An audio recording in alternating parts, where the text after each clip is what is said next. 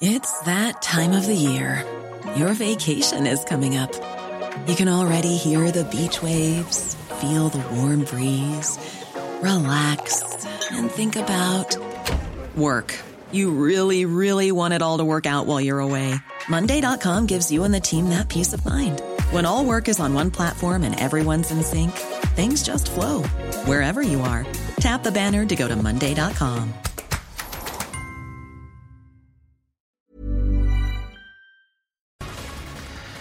La Guardia Nacional y el Instituto Nacional de Migración llevaron a cabo una serie de operativos en contra de las caravanas de migrantes que se encuentran en el sur de nuestro país.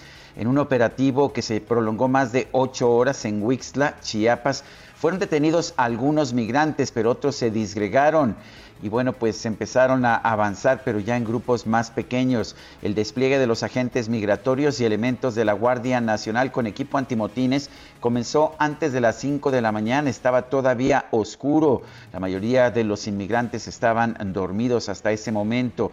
Se detuvo a los madrugadores que ya se preparaban para continuar su camino hacia Escuintla. Y bueno, pues uh, después, después los agentes de la Guardia Nacional rodearon el domo de usos múltiples de Wixla, donde se encontraban unas 600 personas, 600 migrantes que pasaron ahí la noche. Los integrantes de la caravana comenzaron a dispersarse cuando se dieron cuenta del operativo, aunque varios fueron detenidos en ese lugar. El colectivo de observación y monitoreo de derechos humanos en el sureste mexicano documentó que durante las detenciones los niños eh, y adolescentes fueron separados de sus madres. Un grupo de migrantes intentó reagruparse en las vías del tren y otros avanzaron por caminos rurales, mientras que varios resultaron heridos o se escondieron incluso en iglesias de Wixla. En redes sociales se dieron a conocer videos pues de la forma en que la Guardia Nacional y los agentes de migración atacaron a los migrantes. Créame usted que si estas imágenes se hubieran registrado en Estados Unidos contra migrantes mexicanos, el gobierno mexicano ya estaría protestando por lo ocurrido. Son las 7 de la mañana, 7 de la mañana con dos minutos. Hoy es lunes 6 de septiembre de 2021. Yo soy Sergio Sarmiento. Quiero darle a usted la más cordial bienvenida a El Heraldo Radio. Lo invito a quedarse con nosotros. Aquí estará bien informado. También podrá pasar un rato agradable, sin embargo, ya que siempre hacemos un esfuerzo por darle a usted el lado amable de la noticia, siempre y cuando, por supuesto, la noticia lo permita. Guadalupe Juárez, ¿cómo estás? Buenos días, adelante con tu información. Hola, ¿qué tal? Sergio Serviento, qué gusto saludarte, amigos. Muy buenos días, bienvenidos a las noticias. Qué gusto que estén con nosotros en este arranque de semana. Hoy, pues, viendo estas imágenes, por supuesto, y qué barbaridad también, eh, pues esta desesperación, esta impotencia en una de las imágenes que circuló mucho este fin de semana de una mujer que está en una camioneta, está siendo detenida por los agentes de migración y de la Guardia Nacional y grita desesperada, grita desesperada si quiere salir de la camioneta y la empuja un guardia y le empuja y le dice, por favor, falta la niña, falta la bebé de tres años, por favor, somos humanos, pero ya con una voz desgarrada. Eh, y, bueno, pues eh, esto no importa en su la mujer es llevada en una camioneta por parte de los elementos del INAMI. Así, así este fin de semana tan terrible para cientos de migrantes que tratan de pasar por nuestro país hacia los Estados Unidos. Y también quiero mandar un saludo a todos nuestros amigos de San Luis Potosí y también de Guanajuato, que les ha temblado durísimo durísimo este fin de semana, alrededor de 17 sismos de intensidad por ahí de 4, 4.5 grados en zonas donde pues normalmente no sucede este tipo de movimientos y este fin de semana pues ahí está, ahí está lo que se ha reportado en Santa María del Río y también en San Felipe allá en Guanajuato. Por otra parte, les informo que el presidente Andrés Manuel López Obrador concluyó su gira de trabajo en donde supervisó los avances de la construcción del tren Maya en Quintana terminó, esto fue lo que escribió en su cuenta de Twitter, terminó en Quintana Roo la supervisión de la obra del tren Maya, acompañado por el gobernador de Quintana Roo, Carlos Joaquín González, el secretario de la Defensa también estuvo, el encargado del tren Maya, Rogelio Jiménez, eh, su asesor Daniel Chávez de Grupo Vidante, el presidente López Obrador revisó los avances de una de las obras de infraestructura insignias de su administración. Y bueno, recordó que este lunes vence el plazo también para dar a conocer los videos sobre el tercer informe de gobierno. Por eso compartió desde el día de ayer, no sé si ya nuestros amigos tuvieron oportunidad de, revisar, eh, el día de ayer compartió dos. En uno aparece el presidente allí en Palacio Nacional y presume que la Guardia Nacional ya cuenta con más de 100 mil elementos y que se han construido 182 cuarteles y también habló de las vacunas. Dijo que eh, con el apoyo de la Secretaría de la Defensa y de la Secretaría de Marina estamos bajando la incidencia delictiva, el robo de vehículos, los homicidios, el secuestro, hechos no palabras y gracias a las vacunas hay menos hospitalizados y fallecidos por COVID-19, dijo cerrando abrazo a quienes han sufrido por esta terrible pandemia. Bueno, y en otros temas, el INEGI dio a conocer información esta mañana que ratifica que si bien hemos tenido un rebote importante en lo económico desde más o menos las, las fechas iguales de, del año pasado, ya este rebote está perdiendo vigor. Entre los indicadores que da a conocer hoy el INEGI está el indicador mensual de consumo privado en el mercado interior. Sí, cuánto estamos consumiendo los mexicanos y si bien el consumo aumentó 19% en comparación con el mes de junio del 2021, esto es de junio a junio, 19.1% de avance. Entre, entre mayo y junio de este año hay una declinación ya de 0.8% en el campo de la inversión fija bruta, que es muy importante porque la inversión que se hace hoy es la que va a señalar el crecimiento que tengamos en los próximos años. También hay un rebote importante sobre la cifra de junio de 2020, 16.9% contra junio del 2021. Sin embargo, entre mayo y junio de este 2021 ya hay una caída y es una caída importante de 1.8% que se refleja principalmente en la construcción, 2.9% cae la construcción, eh, la residencial 4.4%, la construcción en general 2.9% y esto señala claramente que está perdiendo ímpetu el rebote de la economía mexicana que hemos tenido este año en comparación con el año anterior. Son las 7 de la mañana con 7 minutos.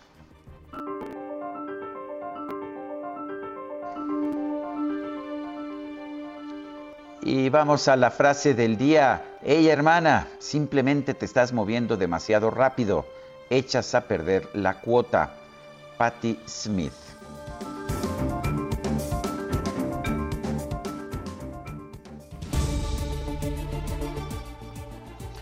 Bueno, y las preguntas, ya sabe usted que nos gusta preguntar. El viernes pasado presentamos la siguiente pregunta. ¿Está usted de acuerdo en que al presidente AMLO se le revoque el mandato por pérdida de confianza o siga en la presidencia hasta que termine su periodo? Que se le revoque, nos dijo 59.4%. Que siga en presidencia, dijo 36.7%, no sé 3.9%. Recibimos en total 16.228 participaciones. Son tiempos de canallas. Bueno, y esta mañana ya coloqué en mi cuenta personal de Twitter, arroba Sergio Sarmiento, la siguiente pregunta. ¿Debe usarse la fuerza pública para detener a los migrantes? Nos dice que sí 41.9%, que no 48.3%, no sabemos 9.7%. En 52 minutos hemos recibido 1.006 votos. Las destacadas del Heraldo de México. Y ya está con nosotros Itzel González con las destacadas. Itzel, ¿qué tal? Buen inicio de semana, buenos días. Lupita, Sergio, amigos, excelente inicio de semana para todos. Hoy es lunes 6 de septiembre, primer lunes del mes de septiembre, así que a darle con toda la actitud. Muchísima información esta mañana que se publica en el Heraldo de México, así que comenzamos con las destacadas. En primera plana. Durante la pandemia, basura tóxica suma 1.2 millones de toneladas. Los desechos peligrosos que generan diversas industrias aumentaron en 2020 y 2021 a tal grado que la cifra supera todo lo acumulado en los 10 años anteriores a la emergencia sanitaria. País, Lotería Nacional cachitos tienen poca demanda. Estiman que se ha vendido 10% de los billetes para la rifa del próximo 15 de septiembre. Ciudad de México, nuevo monumento, dan un giro a glorieta emblemática. La escultura de Cristóbal Colón será reubicada. Estados, Chiapas, disuelven caravana migrante. sorprenden de madrugada a cuatro grupos que pernoctaban en Huixla. Orbe, Guinea, el ejército derroca al presidente, anuncian toque de queda y proclaman la disolución de las instituciones. Meta selección mexicana cumple. El tricolor saca el triunfo en Costa Rica, aunque sufre por la contundencia. Y finalmente, en mercados, seguridad social alertan por gasto en salud. El Banco Mundial dijo que el costo médico va a influir en la economía. Sergio Lupita, amigos, hasta aquí las destacadas del Heraldo. Feliz lunes. Igualmente, Itzel, gracias. Bueno, son las 7 de la mañana con 12 minutos. Vamos a un resumen de la información más importante de este lunes. La Secretaría de Salud Federal presentó la actualización del semáforo de riesgo epidemiológico por COVID-19 para las próximas dos semanas coloca a 17 estados en color naranja, 13 en amarillo y 2 en verde. Chiapas y Chihuahua no haya ningún estado en rojo. Bueno, y las entidades que pasaron al color amarillo son la Ciudad de México, Durango, Jalisco, Michoacán, Nayarit, Oaxaca, Quintana Roo y Zacatecas.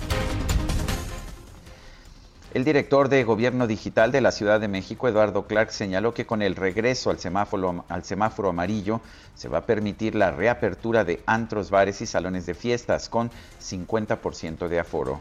El resto de, las actividades eh, a las que mencionamos, y para ser más explícitos, involucra todos los giros adicionales que no son los primeros mencionados de antros, bares y salones de fiestas, es decir, restaurantes, oficinas, establecimientos mercantiles, todos ellos pueden operar ya de acuerdo a los permisos establecidos en su permiso de funcionamiento habitual, sin restricciones más allá de las que tengan de acuerdo a su giro, como las tenían previa a la, pandemia. Pero ya no tenemos restricciones de aforos, horarios, eh, como las que implementamos a partir del inicio del confinamiento en marzo del año pasado.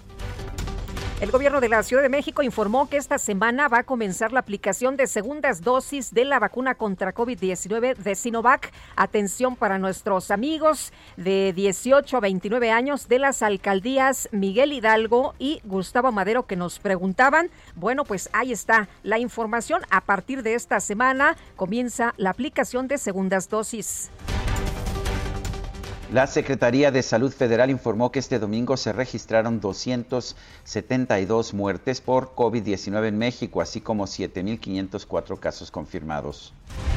Y el doctor Anthony Fauci, el principal asesor médico del gobierno de los Estados Unidos, señaló que el próximo 20 de septiembre su país podría comenzar la aplicación no de segundas, sino de terceras dosis de la vacuna contra el COVID-19. Este fin de semana, elementos de la Guardia Nacional y del Instituto Nacional de Migración realizaron un operativo para dispersar la nueva caravana migrante que buscaba salir de Chiapas hacia la frontera con los Estados Unidos.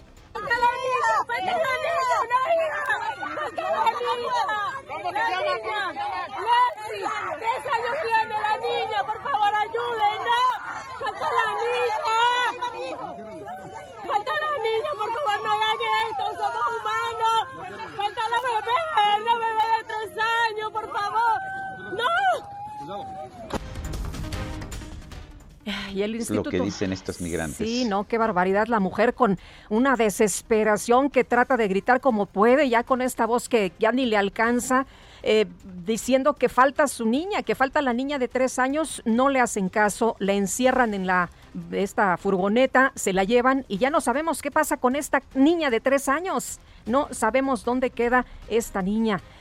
Y bueno, así muchos padres separados de, sus hijos. Estaba eh, viendo también una información de un señor que dice, bueno, venía con una paisana, me quedé con sus tres niños y bueno, pues aquí estoy, ¿no? Imagínate nada más. El Instituto Nacional de Migración informó que un elemento de la Guardia Nacional resultó herido debido a que un grupo de migrantes agredió a los agentes con piedras, varillas y palos.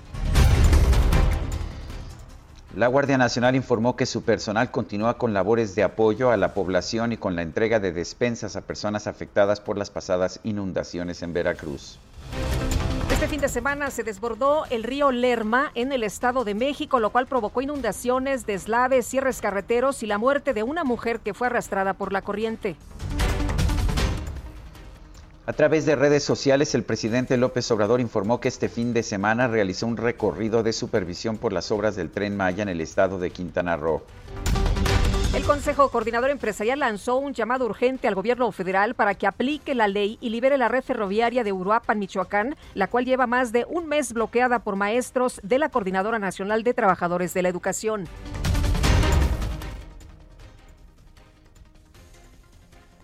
Bueno, y el gobernador de Michoacán, Silvano Aureoles, aseguró que el retraso en el pago de salarios a 28 mil maestros del Estado se debe a que la federación, no el Estado, no él, a la federación, pues que no quiere brindar recursos extraordinarios. Que no se han pagado las últimas dos quincenas a las maestras y los maestros porque el gobierno federal no ha cumplido el compromiso que hizo con Michoacán. Como ya le he explicado decenas de veces, lo vuelvo a compartir. El problema inicia en 1992 hace 30 años ya, cuando el gobierno federal firmó un convenio con todos los estados del país para transferir la responsabilidad de la educación básica a los estados. En el caso de Michoacán, se estableció en ese convenio que el gobierno federal se hacía cargo del 91% del recurso necesario para atender la educación de nuestro estado de Michoacán y que el gobierno del estado se hacía cargo del 9%. Y autoridades capitalinas confirmaron que los dos hombres sospechosos de participar en el asesinato del neurocirujano José Raúl Guerra, ocurrido la semana pasada en Coyoacán, quedaron en libertad debido a que solo fueron acusados de narcomenudeo. El gobernador de Guerrero, Héctor Astudillo, y la gobernadora electa del estado, Evelyn Salgado, anunciaron la instalación de los comités para la entrega-recepción de la administración estatal. El gobernador electo de Nuevo León, Samuel García, destacó que su toma de posesión esté en riesgo, a pesar de que el INE mantuvo la multa de más de 28 millones de pesos impuesta a Movimiento Ciudadano por triangulación de recursos para su campaña electoral. Pues esto fue lo que descartó. Y bueno, la bancada del PRI en la Cámara de Diputados advirtió que no va a apoyar la aprobación del dictamen de la Ley General de Revocación de Mandato en los términos aprobados por el Senado, ya que presenta límites para la democracia y riesgos de inconstitucionalidad. La presidencia de la Cámara de Diputados citó a realizar un simulacro de sesión a distancia este lunes 6 de septiembre para verificar el funcionamiento de la plataforma de asistencia y votación parlamentaria. La jefa de gobierno de la Ciudad de México, Claudia Sheinbaum, confirmó que el mensaje por su tercer informe de gobierno se podría realizar el próximo 17 de septiembre en el Congreso Capitalino. Y por otro lado, la jefa de gobierno confirmó que el monumento a Cristóbal Colón que se encontraba sobre Paseo de la Reforma, que fue retirado el año pasado porque se dijo que se le iba a reparar y a restaurar, será sustituido por una figura en honor a la mujer indígena. Claro que es importante lo que representan los pueblos originarios y el apoyo hoy a las mujeres indígenas de hoy, pero este reconocimiento de ponerlas en el centro de nuestra ciudad como el centro de nuestra historia, pues es un cambio cultural también que todos debemos reconocer. Eh, Colón, pues claro que fue un gran personaje universal y también hay que reconocerlo, pero creemos que en el centro de nuestra ciudad hay un, tiene que haber un reconocimiento a la mujer indígena y por eso este monumento. El gobierno de Venezuela y la oposición de ese país concluyeron la segunda ronda de negociaciones que llevan a cabo en la Ciudad de México. El presidente de Venezuela, Nicolás Maduro, negó que estos encuentros se puedan traducir en impunidad para el líder opositor Juan Guaidó y sus aliados. La Corte Suprema de El Salvador determinó que los presidentes de ese país pueden cumplir dos mandatos consecutivos, lo que abre la puerta para que el actual mandatario Nayib Bukele busque la reelección en 2024. Lo primero que hacen estos mandatarios populistas cuando llegan al poder es buscar su reelección, ya lo hemos visto muchas veces. El talibán en Afganistán informó que logró ganar terreno en el valle del Panjshir ante la resistencia armada contra el nuevo gobierno. El régimen talibán en Afganistán publicó un decreto que establece que las mujeres inscritas en instituciones de educación superior deberán acudir a las aulas con el rostro cubierto y no se podrán mezclar con los hombres. Y en información deportiva, la selección mexicana de fútbol derrotó a Costa Rica por marcador de 1 a 0, con lo cual se colocó como líder del octagonal final de CONCACAF rumbo al Mundial de Qatar 2022. Bueno, ¿y qué pasó? ¿Qué pasó de este encuentro entre Brasil y Argentina de la eliminatoria mundialista de Conmebol? Pues fue suspendido luego de que oficiales de sanidad brasileños ingresaron a la cancha para llevarse a cuatro jugadores que supuestamente violaron los protocolos contra el COVID-19. ¿Cuánto duró? ¿Seis minutillos? ¿Seis minutillos? Bueno, pues así estuvo este súper encuentro de fútbol.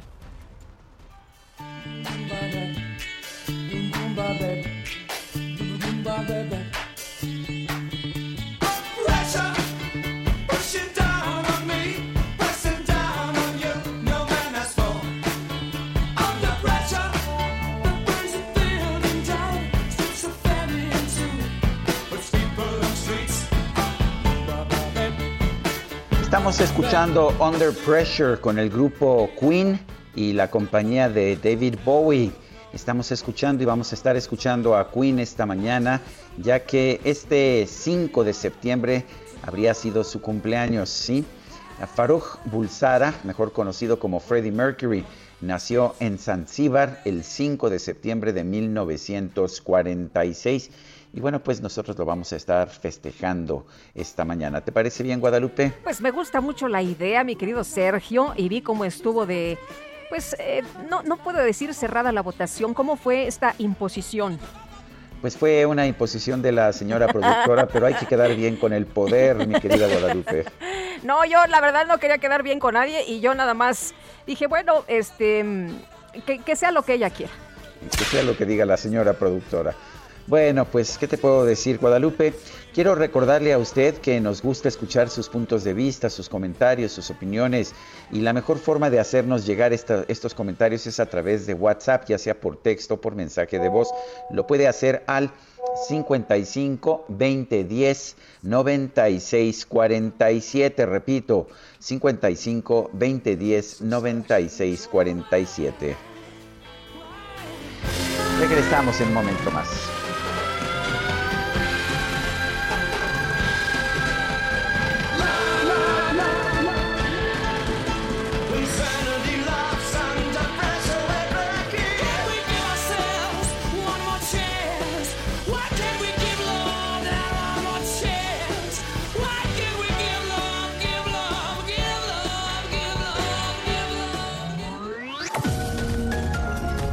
Sergio Sarmiento y Lupita Juárez quieren conocer tu opinión, tus comentarios o simplemente envía un saludo para ser más cálida esta mañana.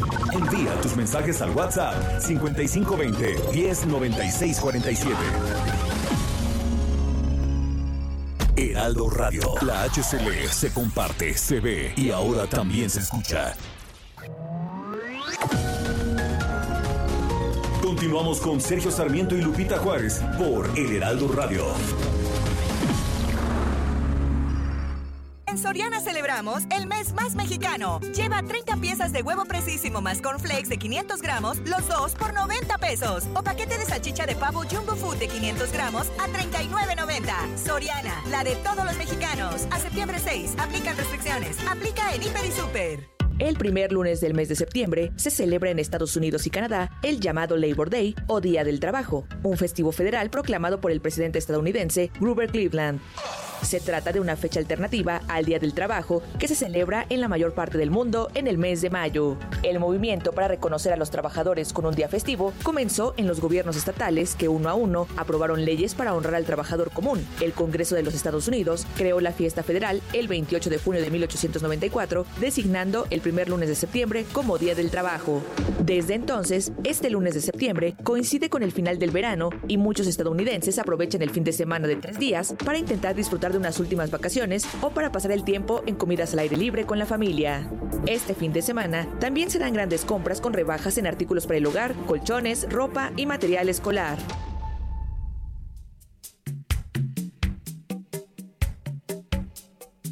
Sometimes I get to feeling I was back in the old days, long ago. When we were kids, when we were young, things seemed so perfect, you know. The days were endless, we were crazy, we were young. The sun was always shining, we just lived for fun. Sometimes it seems like lately, I just don't know. The rest of my life's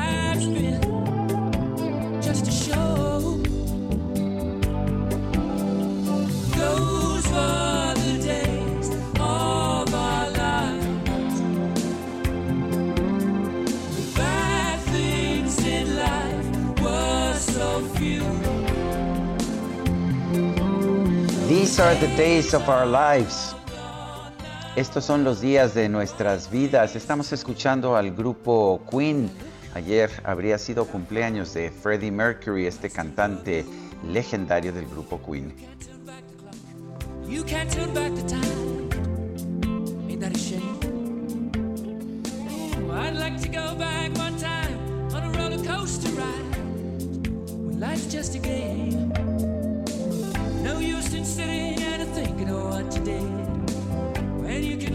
Ah, qué bonito suena esta mañana para empezar la semana. Oye, nos dice una persona en el auditorio, Trinidad Bautista Morales, escuché en sus noticias que las personas que fueron detenidas por el asesinato del médico fueron liberados porque se comprobó que no más son narcomenudistas. Mi pregunta es, entonces, ¿eso no es un delito? Pues sí, sí es un delito, doña Trinidad, pero pues lo que dictaminó el juez es que solo se les encontró narcomenudeo en posesión simple, dictó como medida cautelar una firma mensual para los dos presuntos implicados y dio tres meses para cerrar la investigación, así que estos señores pues pueden andar libres y solamente acudir a, la firma, pueden eh, pues enfrentar este proceso en libertad. Bueno, y nos dice la señora Adriana, dice mamá de José Manuel, somos de la alcaldía Miguel Hidalgo y la primera dosis de la vacuna de mi hijo fue AstraZeneca porque se agotó la Sinovac. Entonces, ¿qué va a pasar? ¿Tendrán dosis de AstraZeneca para los que recibieron esa vacuna en la primera dosis? Y la verdad es que Se está no lo sé, anunciando Sinovac, ¿eh? no se está anunciando otra más pues, que esa. Entonces sería un problema porque no estoy muy seguro que sea compatible la Sinovac con la AstraZeneca. Pero eso es lo que nos dicen. Ojalá que las autoridades tomen en cuenta pues que algunos les aplicaron la AstraZeneca debido a que se agotó la Sinovac. Eh, nos dice Francisco 1955, buenos días Sergio y Lupita, ¿y dónde está la piedra para defender a los migrantes centroamericanos? Feliz inicio de semana.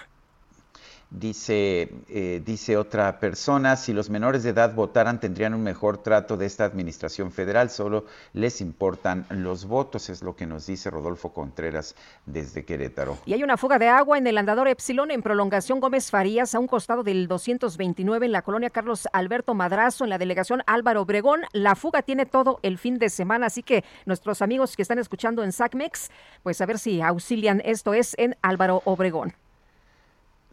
En Soriana celebramos el mes más mexicano. Por eso aprovecha hasta un 70% de descuento en toda la ropa de verano. Y en toda la papelería y equipaje escolar, 20% de descuento.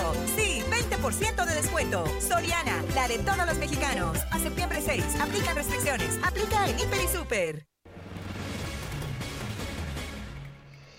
Zulma González es una niña de 12 años. Ganó un amparo para que se le vacune contra el COVID-19 ya que padece diabetes tipo 1.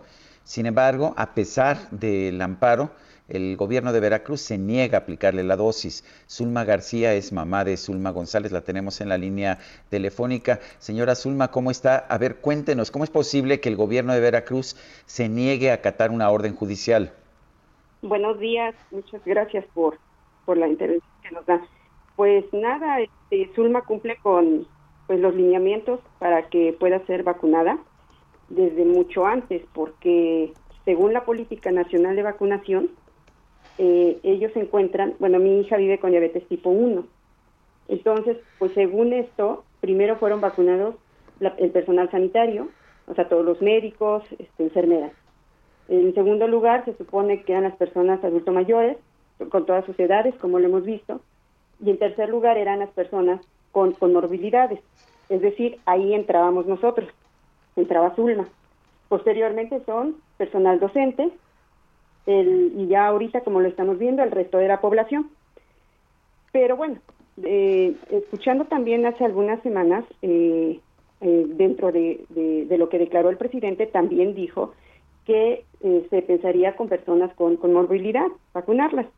Nosotros esperamos que Zulma cumpliera sus 12 años, ¿no? Entonces, de 12 años, y como ella iba a ingresar a la secundaria, pues ella ahora sí que de regalo nos dijo, pues yo quiero mi vacuna. Estuvimos esperando para registrarla, el formato y demás, pero pues no, no, no salió. Entonces, ¿qué hicimos? Pues el día lunes, del lunes este pasado, o sea, el 30, meto un amparo para que pudiera ser vacunada. Eh, como todavía está la vacunación en el estado, ya se habían terminado este, las vacunas, ya había pasado el término aquí en, Jalapa, Veracruz, donde nosotros estamos, y había comenzado en, Veracruz Puerto. pues nosotros pensábamos que, que era lo más lógico, ¿no? Que, que le dijeran que fuera a su vacuna y demás. Y efectivamente, ese mismo día, el día lunes, eh, el juez le concede la suspensión de plano para ser vacunada y es notificada a todas las autoridades. Nosotros eh, le mandamos a la Secretaría de Salud de Veracruz como autoridad ejecutora, digamos que ellos son eh, eh, los que están eh, dando la, la, vacuna, o sea, son como responsables en esta logística, ¿no? O sea, obviamente el gobierno de Veracruz es quien lleva la batuta, en nada más en, en la aplicación, por eso lo ponemos como ejecutora, más no de que ellos decidan o demás, ¿no? Obviamente la decisión está a nivel federal. La cuestión es que se pasan las 24 horas, pero pues no, no tuvimos respuesta, esto fue el día martes, el día miércoles, entonces decidimos personalizarnos en, en, dar a ver al secretario de salud, igual y nos decía algo, ¿no? O, a lo mejor que se estaba viendo con alguien, o, porque las autoridades tampoco, ¿eh? En ese momento no nada, no, no rindieron nada. Y pues nada, ahí nos tuvieron, lo que ustedes vieron en el video de Zulma, ahí nos tuvieron, salió el director jurídico, este, nos fue a ver, lo tenemos ahí enviado porque eh, nos dijo que ellos habían dado ya cumplimiento a la suspensión de plan. Digo, pues no han dado cumplimiento porque aquí estamos y Zulma no ha sido vacunada. ¿Cuándo? Y, y, por eso la traigo, porque sí, se supone que la suspensión dice que debe de haber una valoración médica, lo cual estamos completamente de acuerdo. Se, ¿no? Señora, Entonces, esto es netamente médico porque el presidente López Obrador ha ordenado investigar el origen de 250 demandas de amparo para vacunar a menores de edad. ¿Qué piensa usted de ello? Que está mal informado. Creo que ya después de escuchar todo esto está mal informado, porque si a él le hubieran dicho, eh, pues cuáles son esos 250, si todos están en paquetes, si fue un mismo abogado, si qué tipo de niños son, o de, pues a lo mejor no se hubiera expresado así. Yo considero que, que no lo dijo de mala fe, eso espero. Y pues quienes estamos detrás, pues los papás, o sea, yo soy su mamá y, yo lo yo lo promoví, ¿no? Y su papá es biólogo y su hermano estudia medicina, pues hicieron la investigación, porque cabe destacar que nuestra demanda de amparo es más técnica, o sea, es más dirigida a, a la diabetes tipo 1, que es la condición con la que vive Zulma. O sea, no es más, más allá, ¿no? Y pues si nosotros, o piensa el presidente que puede haber intereses ocultos o las farmacéuticas, pues desafortunadamente no. Y, es, y vivir con diabetes tipo 1, para las personas que no lo saben, pues es bastante complicado y caro. Es caro, es una batalla día a día para mantener unas medidas de glucosa que, que nuestra hija pueda tener una calidad de vida, pues bien, todos sus años, ¿no? Si no se cuida desde ahorita, pues, pues bueno, vaya, sabemos las complicaciones de una persona de diabetes tipo 2, pues mi hija desde pequeña, ¿no? Que son muy muy diferentes, o sea, eh, los que no conocen la diabetes tipo 1, esa no se hereda, no no la buscan, no es por malos hábitos alimenticios, ahí su, su cuerpo, este, su sistema inmunológico, pues, pues jugó una mala pesada y ya, sea, así como muchas condiciones que están en el país, muchos niños, muchas personas de, diferentes enfermedades, ¿no? Pero no, no, no, no considero que, que, el, que el presidente haya estado bien informado en ese momento. Eso espero. Y sí, como que veo que hay mucha discoordinación, o sea, no están coordinados todos los niveles de gobierno, porque, pues dijo el presidente ahí que se estaban cumpliendo los amparos, aún y con esta sospecha, pero que se estaban cumpliendo. Pues en Veracruz no. Y posteriormente declara mi gobernador aquí en Veracruz, no voy a vacunar niños. Ah, bueno aún y aunque tengan los amparos, no voy a vacunar. Oh, ah, bueno. Y luego, eh, ahorita en fin de semana, el que es representante aquí del bienestar, el licenciado Huerta, pues también declaró que se estaba cumpliendo, pero pues solo rindió un informe, pero pues tampoco nos ha llamado, nos ha dicho quién, dónde, cómo, cuándo y de modo, tiempo y lugar. El que abrió una puerta a la esperanza, y yo, yo quiero sentirlo así, es este el doctor Gatel, que re, definitivamente él fue dirigido pues por como amigos, o sea, si había hablado con Zulma el año pasado, pues obviamente porque él entiende, ¿no? Como médico entiende que es la diabetes tipo 1, ¿no? Entonces, pues él dice que se va a estudiar este o que se está viendo como valorando que se van a, a vacunar personas con comorbilidades, ¿no? Entonces, pues esperemos que no se tarde mucho y pues nos abrió la esperanza a muchos, tan solo los que vivimos con diabetes tipo 1 somos como 200 mil en el país. Pues así somos muchos. Bueno, pues yo quiero agradecerle a Zulma García el haber conversado con nosotros y habernos presentado el caso de su hija Zulma González. Un fuerte abrazo y esperemos que se le aplique la vacuna, pues finalmente ya los propios jueces han determinado que se, que se debe hacer. Les agradezco porque les voy a comentar algo que es muy triste, aún y lo que ha pasado desde el video de mi hija y, y que muchas, muchas, pues toda la sociedad nos ha, nos ha apoyado, la sociedad civil, pues no tenemos empatía, no encontramos una empatía con, con los niveles de gobierno, pero dígase cualquiera, ¿eh? O sea, presidencia, gobernatura, pues menos. O sea, pues casi como que nos, yo me siento agredida cada que declaran esto. Y pues tenemos diputados locales, tenemos diputados federales, nuestro alcalde, yo no digo que ellos tengan este ahora sí que, el poder de decir ah, ahora hay que vacunar, pero pues a lo mejor preguntar por la salud de Zulma, ¿no? O sea, pero ¿por qué, por qué quieren este, la vacuna o cómo está o nada? Ni siquiera a lo mejor ser gestores o a lo mejor este, intervenir, nada, ¿eh? O sea, eso es para todos, para todos, o sea, eso es una falta de empatía para nosotros y para toda la niñez que vive con este tipo 1, solo en Veracruz y lo que hemos escuchado, que no se cumplen de otros tantos de niños que se han amparado, pues yo no sé si ellos, sus papás, a lo mejor, igual a lo mejor, este, pues alguna autoridad se haya acercado, pero con nosotros no, ni siquiera, ya no digamos para vacunarla, pues para saber, ¿no? Sí. bueno, pues muchas gracias, Ulma. No, a usted, y muchas gracias a los medios, porque son los únicos que nos han dado voz. Gracias, señora. Gracias. Adelante, Lupita. Pues esta semana la Ciudad de México regresó, como muchas otras en el país, a semáforo amarillo, pero eh, pues eh, ya vemos un panorama distinto, ya se han reducido los contagios, los números de personas que fallecen. ¿Cómo están los datos? ¿Qué dicen los eh, números? Doctor Arturo Erdeli, profesor de tiempo completo en la FESA Catlán de la UNAM. Qué gusto, como siempre, nos da poder saludarlo. Muy buenos días.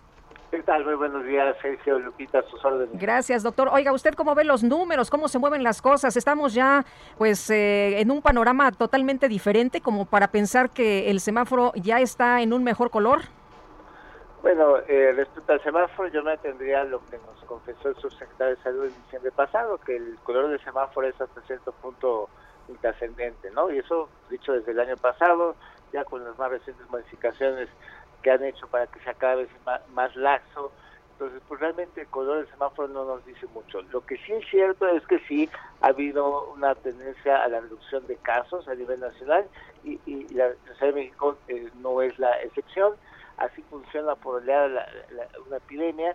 Eh, hubo un ascenso muy rápido y bueno, ahorita llegó a, un pico, está descendiendo, pero aún así todavía está lejos de estar en niveles que puedan considerarse aceptablemente seguros como para retomar diversas actividades presenciales.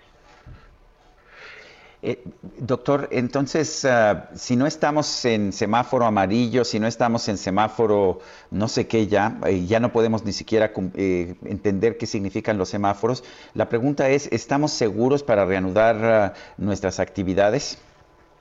yo diría que no, yo diría que no me gusta hacer la analogía, si pensamos en un, eh, en un enfermo que tenía una fiebre de 40 grados centígrados, pues ahorita ya bajó a 39, qué bueno que vaya cediendo la fiebre, pero todavía no estamos en el nivel que debemos estar como para, echar las campanas al, vuelo, ¿no? Ya ha sucedido en otros lugares que por unas pocas semanas de licencio eh, retomaron actividades, incluso regresaron a clases presenciales, y lo que provocaron fue un cambio otra vez en la tendencia y un repunte, ese es el peligro.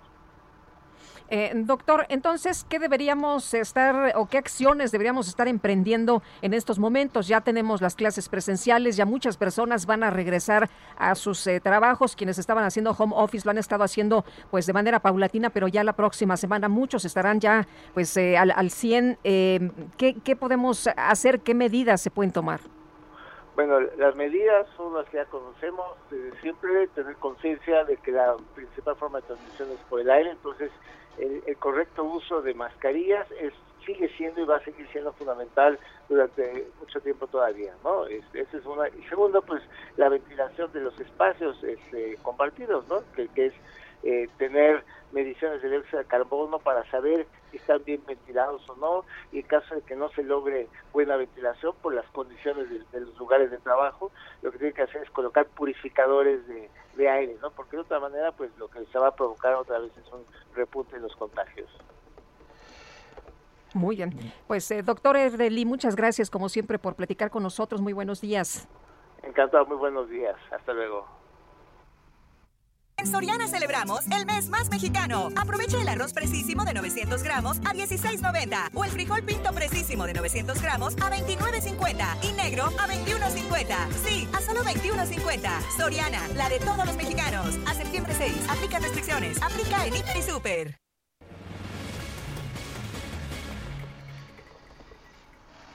El gobierno de la Ciudad de México publicó en la Gaceta, en la Gaceta de la Ciudad de México, las reglas para la operación de los bares y antros en la capital, ahora que pues estamos en semáforo amarillo. Carlos Navarro, adelante. Buenos días, Sergio Lupita. Les saludo con gusto a ustedes en el auditorio y comentarles que con el anuncio del regreso de la vida nocturna a la Ciudad de México a partir de hoy, el gobierno capitalino publicó en la Gaceta en su edición bis las reglas para la operación de estos giros, así como de otros sectores del viernes pasado. En este aviso, la, el gobierno local informó que todos los bares, cantinas, antros, discotecas o homólogos, así como salones de fiestas, podrán operar hasta las 12 a.m. con un aforo máximo del 50%, priorizando el uso de terrazas o espacios al aire libre. El viernes pasado, la jefa de gobierno, Claudia Sheinbaum, informaba que se debía a que la, la vacunación ya tiene un avance importante, incluso mencionaba que arriba del 90% de los adultos de la Ciudad de México ya tienen una dosis. Escuchemos. Vamos muy adelantados en la ciudad, somos la entidad de la República con mayor número de personas vacunadas y esto nos permite pues ya eh, entrar a esta nueva normalidad con distintas actividades que ya podrán abrir. No solo los bares, antros o cantinas tendrán eh, modificaciones en sus eh, horarios aforos.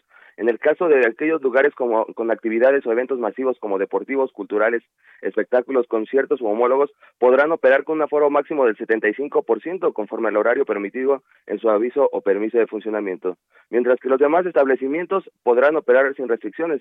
Así lo informó el director de Gobierno Digital de la Agencia Digital de Innovación Pública, Eduardo Clark, el viernes pasado. Escuchemos. El resto de, de las actividades eh, a las que mencionamos, y para ser más explícitos, involucra todos los giros adicionales que no son los primeros mencionados de antros, bares y salones de fiestas, es decir, restaurantes, oficinas, establecimientos mercantiles, todos ellos pueden operar ya de acuerdo a los permisos establecidos en su permiso de funcionamiento habitual, sin restricciones más allá de las que tengan de acuerdo a su giro, como las tenían previo a la, pandemia. Pero ya no tenemos restricciones de aforos, horarios, eh, como las que implementamos a partir del inicio del confinamiento en marzo del año pasado.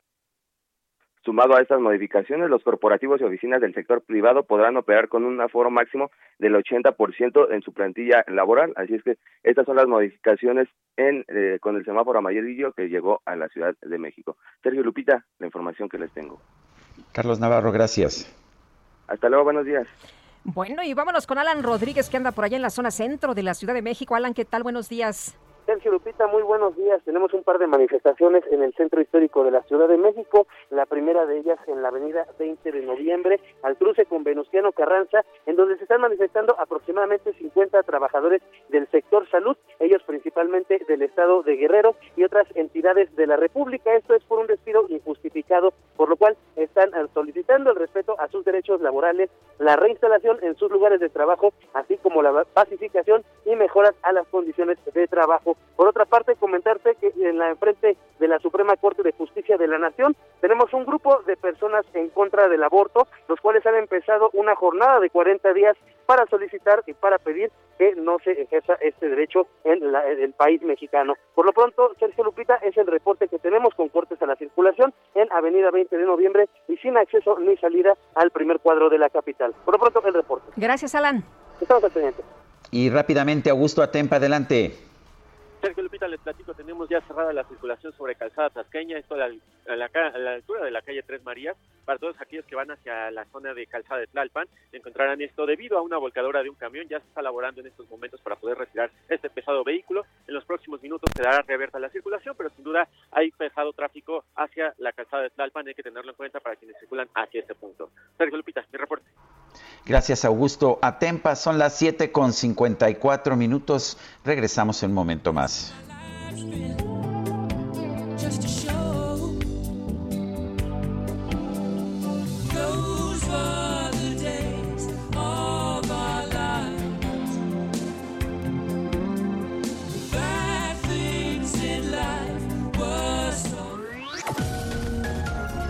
Sergio Sarmiento y Lupita Juárez quieren conocer tu opinión, tus comentarios o simplemente envía un saludo para ser más cálida esta mañana. Envía tus mensajes al WhatsApp 5520 109647. Heraldo Radio, la HCL se comparte, se ve y ahora también se escucha. Llegaron los mejores precios a la Comer y lacomer.com. Aprovecha y llévate el café soluble que precio desde 10.90. Así es, encuentra el café soluble que precio desde 10.90. Y tú... Continuamos con Sergio Sarmiento y Lupita Juárez por El Heraldo Radio. She keeps cake, she says, just like Marie Antoinette. Building a remedy for Khrushchev and Kennedy. At any time, an invitation you can't decline. Caviar cigarettes, well versed in etiquette, extraordinarily nice. She's a killer queen,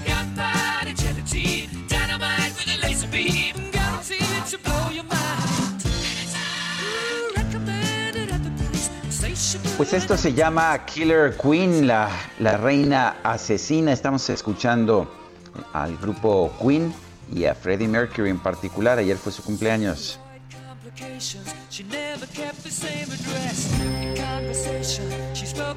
Tenemos mensajes de nuestro público. Bueno, pues tenemos mensajes, claro que sí. Amy Shehoa dice, no importa lo que opinemos los ciudadanos sobre los migrantes, la orden ya se la dieron a López. Saludos cariñosos. Dice Edgar Hernández de Puebla, buenos días, me gusta escucharlos y me hacen pasar un buen día. Hombre, qué bien. Dice también Javier Cruz, buenos días Lupita y Sergio, que lejos quedó aquel trato inicial a los migrantes del gobierno de López Obrador, que hasta diputados les llevaban serenata, recibieron la orden de Donald Trump y los están deteniendo. Es terrible, dice que esta actitud siga a imagen y semejanza de lo que hicieron en Estados Unidos al separar a los niños de sus padres. Da mucha tristeza y coraje escuchar a esa madre, pues que pide que le den a su hija. Saludos cordiales a todo su equipo atentamente, Javier Cruz. Son las 8 de la mañana con dos minutos.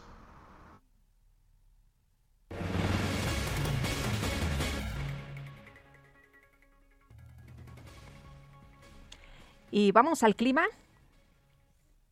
Adelante, Sergio. Bueno, pues vámonos con Patricia López, meteoróloga del Servicio Meteorológico Nacional de la Conagua. Patricia, cuéntanos cómo nos va a tratar el clima en las próximas horas. Buenos días. Hola, ¿qué tal? Buenos días, Sergio Lupita, los saludo con gusto a ustedes y a todos los que nos escuchan esta mañana. Les comento que para el día de hoy una zona de baja presión con probabilidad para desarrollo ciclónico se localizará frente a las costas de Jalisco y Colima, generando abundante ingreso de humedad del Océano Pacífico que en interacción con inestabilidad atmosférica ocasionarán lluvias fuertes a muy fuertes con actividad eléctrica y posibles granizadas sobre el occidente, centro y sur del territorio nacional, pronosticándose lluvias puntuales intensas en zonas de Nayarit, Jalisco y Colima.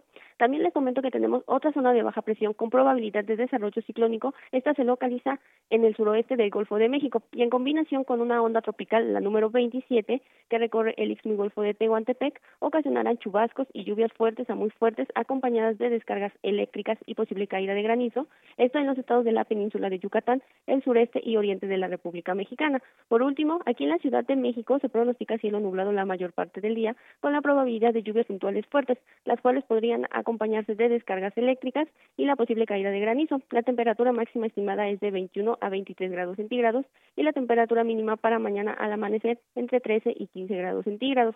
Sergio Lupita, este es el reporte meteorológico desde el Servicio Meteorológico Nacional. Regreso con ustedes y muy buenos días. Igualmente, buena semana, Patricia. Igualmente, hasta luego. Bueno, son las, son las 8 de la mañana, son las 8 de la mañana con cuatro minutos. Eh, a ver, la Universidad Nacional Autónoma de México está señalando que dados los avances en el conocimiento eh, que se tienen del COVID-19, eh, es posible un regreso seguro en concordancia con los comunicados publicados por la Dirección General de Comunicación Social y una vez que el semáforo de riesgo epidémico se ha declarado en amarillo, en los casos en que los consejos técnicos consideren pertinente, podrá convocarse al alumnado para concluir las asignaturas del ciclo escolar que requieran de actividades prácticas clínicas experimentales o artísticas, observando el cumplimiento de los lineamientos emitidos para el efecto, en particular el uso obligatorio del cubrebocas. Los consejos técnicos revisarán periódicamente el desarrollo de las actividades presenciales y actualizarán la información disponible para la comunidad de cada entidad académica a partir de los documentos que la Comisión de Seguimiento les hará llegar de manera continua. La universidad exhorta a los autores a los estudiantes que no hayan sido vacunados a que lo hagan en cuanto les sea posible.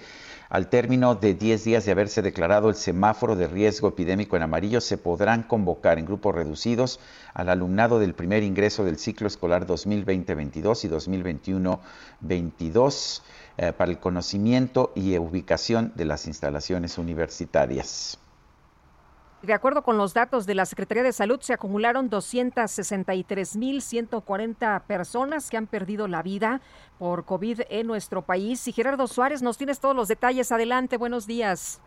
Muy buenos días, Sergio y Lupita. La Secretaría de Salud ha confirmado 3.428.384 casos de COVID-19, 7.504 más que el sábado. En cuanto a las defunciones, se acumularon 263.140 muertes positivas a coronavirus, 272 más que el día anterior. Al iniciar la presentación de datos estimados de la semana 34, la Secretaría de Salud añadió que se observa una reducción de 26% en los contagios de esa semana 34 en comparación con la semana previa. Esa semana 34 transcurrió del 23 al 29 de agosto pasado. En cuanto a las hospitalizaciones, la ocupación de camas generales se ubicó en 46%, es decir, que disminuyó un punto en comparación con el sábado, mientras que la ocupación de camas con ventilador que se utilizan para los pacientes críticos se mantuvo sin cambios en 43%. En el tema de la vacunación, la Secretaría de Salud informó que hay 58.9 millones de habitantes mayores de edad que han recibido al menos una dosis de la vacuna contra la COVID-19. Esto significa que eh, estas cifras, los 58.9 millones de personas con al menos una dosis, representan al 66% de la población mayor de 18 años o bien al 46.7% de la población total en México. Hasta el momento, los eh, estados que tienen la mayor cobertura de vacunación eh, son la Ciudad de México, Querétaro, Quintana Roo, Sinaloa, Baja California y Baja California Sur. Sergio Lupita, es la información que les tengo. Muy bien, muchas gracias, Gerardo. Buenos días. Buenos días. Autoridades del gobierno federal expresaron que es alarmante la cantidad de personas que han desertado de la escuela para el ciclo escolar 2020-2021. Se trata de 5.2 millones de estudiantes que no se inscribieron en un centro educativo derivado de, del COVID-19. Bueno, eh, ¿qué, deben hacer las autoridades ante esta situación? Vamos a conversar con Marco Fernández, profesor investigador de la Escuela de Gobierno del TEC de Monterrey. Marco Fernández, ¿cómo estás? Buenos días y cuéntanos, estamos viendo una deserción escolar impresionante. ¿Qué se puede hacer?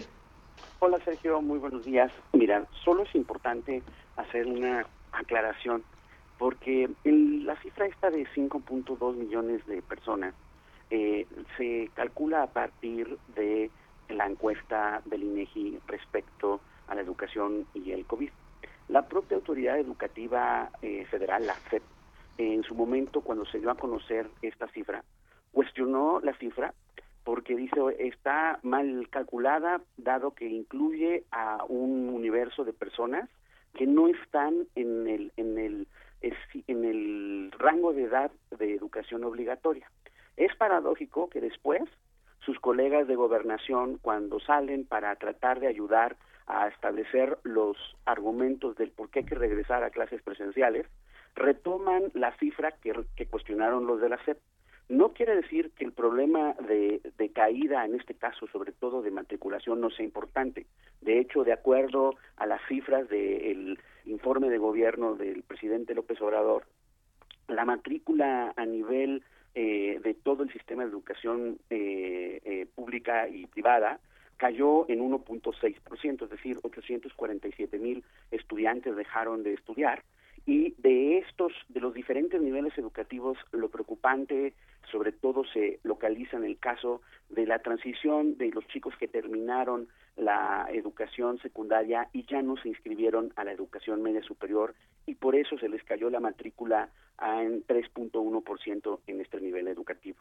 Aquí eh, el, el, problema es que hemos arrancado el ciclo escolar y hasta ahora no nos dan eh, ninguna ruta de cómo se van, por ejemplo, a coordinar las autoridades educativas en los estados y la federal con sus directores, supervisores, en el caso de la educación básica, con los directores de planteles en la media superior, para tratar de ir a, eh, a, a, rescatar esas niñas, niños y jóvenes que decidieron ya no inscribirse a, a seguir estudiando o, ahí viene la otra parte, el complemento, que en el ciclo escolar anterior en algún momento lo abandonaron y entonces al problema de la caída de matrícula este también se le suma el de abandono escolar.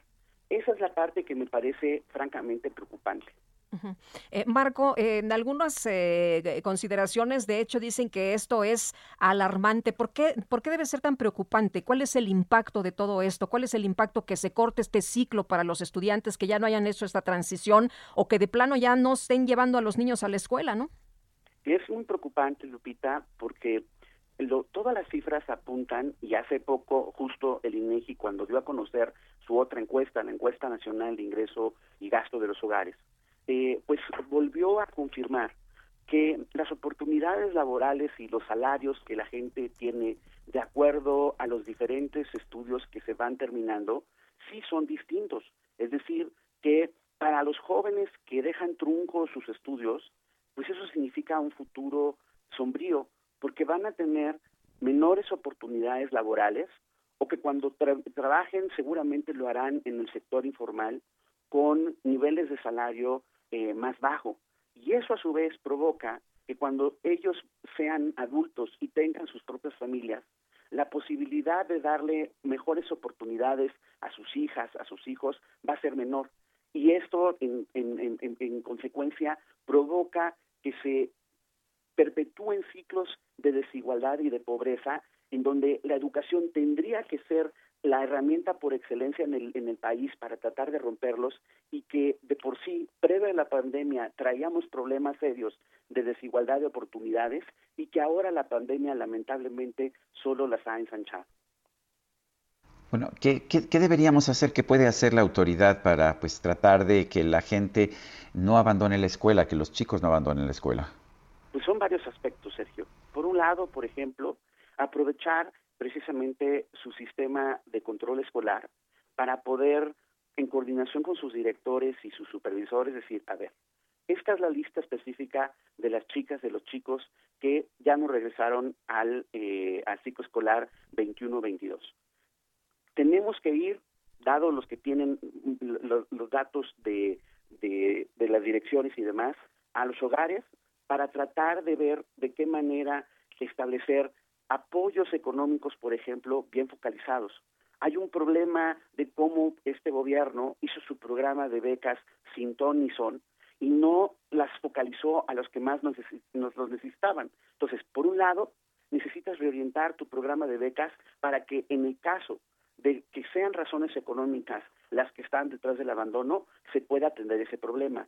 Pero también sabemos que detrás del abandono y de la caída en la matrícula está un problema de que en el ciclo escolar anterior a la distancia no se aprendió y que muchas chicas, chicos dijeron no vale la pena seguir estudiando, no, no le ven propósito. Y ahí es donde se tienen que hacer jornadas de tutorías focalizadas para tratar de apoyar a esos chicos y irles eh, recuperando los aprendizajes que no se han alcanzado. Mira, nosotros, por ejemplo, desde el TEC de Monterrey, en, eh, en el estado de Nuevo León, arrancamos en el verano ya un programa de, tutorías en donde los jóvenes, jóvenes de, de, universitarios están apoyando a jóvenes de la educación media superior pública de, aquel, de aquella entidad, gente del CONALEP, del CETCITE, del bachillerato militarizado y demás, para apoyarles en tutorías en matemáticas y en la parte de comunicación. ¿Por qué? Porque lamentablemente, y los propios profesores de estos subsistemas nos lo han compartido, pues sí vieron un impacto muy serio de estos meses de tener clases a la distancia. Y estamos haciendo ese pequeño esfuerzo, por lo menos en el caso de Nuevo León y con la intención de ir contribuyendo en otros estados, para precisamente apoyar a la autoridad con este tipo de tutorías que son urgentes para poder eh, eh, recuperar el sentido de muchos de, estos chicos que perdieron toda esperanza de seguir estudiando. Va a ser un proceso lento, pero lo que sí preocupa con toda franqueza, eh, Sergio Lupita, que es que anunciamos el, el, regreso a clases con bombo y platillo y hay que decirlo que apenas llevamos el 45% de la matrícula en las aulas presenciales, pero en ese anuncio no hay, por un lado, ni una estrategia eh, establecida por parte de las autoridades para resolver este problema del abandono y de la caída de la matrícula, y peor aún, este otro 55% de la matrícula que ha decidido todavía sus papás que no es el tiempo para regresar a clases presenciales, no les están ofreciendo en verdaderos términos una alternativa, porque los propios docentes han dicho, de acuerdo a las instrucciones que reciben de sus directores y sus supervisores, que no pueden garantizarles, en el caso de las escuelas públicas, el estar en contacto mientras están dando clases de manera presencial en el aula. Y que por lo tanto lo que único que les queda es el dichoso programa de Aprende en Casa, que es la televisión educativa, que la verdad, por mejores intenciones que tuvo, precisamente las limitaciones en aprendizajes fueron tales que llevaron a muchos chicos a aburrirse y a pensar que no vale la pena seguir estudiando. Para este 55% de la matrícula, que es un montón de, estudiantes, no les podemos decir, híjole, o regresas o regresas, o ahí te, ahí te quedas solo con la, la televisión este, educativa. Bueno, pues yo quiero agradecerte, Marco Fernández, profesor investigador de la Escuela de Gobierno del TEC de Monterrey, el haber conversado con nosotros.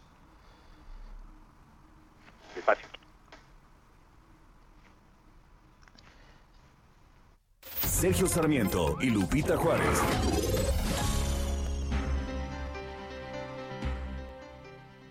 Bueno, y vámonos a los especiales de la silla rota. Denuncian anomalías en las universidades Benito Juárez, estas que impulsa el gobierno. ¿Y cuáles son estas anomalías? Jorge Ramos, periodista de la silla rota, cuéntanos. ¿Cómo estás, Lupita? Muy buenos días, eh, auditorio, Sergio. Pues fíjate que apenas Linda Marín supo que estaba abierta la convocatoria para ser parte de la plantilla académica de las Universidades del Bienestar Benito Juárez en febrero de 2019, mandó su currículum vitae para formar parte de uno de los proyectos más ambiciosos del gobierno del presidente Andrés Manuel López Obrador, llevar educación a jóvenes marginados y que han sido rechazados en otras escuelas, en comunidades alejadas. Ella hizo varios viajes a Michoacán, aquí mismo a la Ciudad de México, para prepararse y tomar algunos cursos que le dijeron serían eh, necesarios para ser eh, profesora. Finalmente ella se enlistó dentro de esta universidad, pero sorprendida, apenas a la mitad de julio de este año, le llegó una carta en la que le avisaban que quedaba fuera del proyecto y que le condicionaban el pago de la primera quincena a que aceptara firmar la renuncia. Este no es el único caso, son al menos un eh, centenar, si no es que más, de casos de personas que eh, pues han estado denunciando y que además se les argumentan algunas eh, cuestiones como ser profesionales en comunicación, o eh, tener algún pensamiento que pues no es acorde a la autodenominada cuarta transformación. Estos son los casos que estamos documentando, Lupita, en La Silla Rota, en los especiales de este día. Muchas gracias, muy buenos días. Buenos días, Lupita. Muy bien, y, y son las 8.20. Se reportaron varios contagios de COVID-19 entre docentes de una escuela de Veracruz. Juan David Castilla nos tiene el reporte. Adelante. Muy buenos días, Sergio Lupita, los saludo con mucho gusto también a todo el auditorio. Así es, en la escuela primaria José María Morelos y Pavón se han registrado contagios de COVID-19 entre los docentes de este plantel ubicado en el centro histórico de Coatepec, un municipio cercano a Jalapa, la capital de Veracruz. Decirles que madres y padres de familia mencionaron que la institución les informó sobre cuatro catedráticos que dieron positivo a dicha enfermedad y otros más que se encontraban en observación. Es por este motivo que las clases presenciales fueron suspendidas en este plantel educativo. Los tutores reportaron que desde el jueves pasado tres docentes no se presentaron a laborar debido a que se encontraban en observación. Por este motivo, las mamás y papás fueron notificados por parte de los directivos acerca de que las clases continuarían de manera virtual para garantizar la salud tanto de los estudiantes como de los docentes. También decirles que la directora del plantel, María del Socorro Mortera Millán, indicó que las clases presenciales serán reanudadas cuando los maestros ya se hayan recuperado y el semáforo epidemiológico cambia a color verde, pues actualmente en el estado de Veracruz se encuentra en naranja de un riesgo alto de contagio. Además, aseveró que en ningún momento se le ha obligado a los docentes a que acudan a laborar, aunque presenten síntomas de coronavirus, y recalcó que las autoridades educativas no están tomando en consideración que el riesgo es latente en esta entidad para la comunidad escolar con las clases presenciales, debido a que los contagios continúan siendo pues muy notorios en esta entidad. Cabe recordar que también estas clases presenciales han sido suspendidas en escuelas de Jalapa, el puerto de Veracruz y en otros municipios y sobre todo por contagios, ya sea en los alumnos o en los docentes. Este es el reporte, Sergio Lupita. Bueno, pues muchas gracias, Juan David Castilla. Excelente día, un abrazo.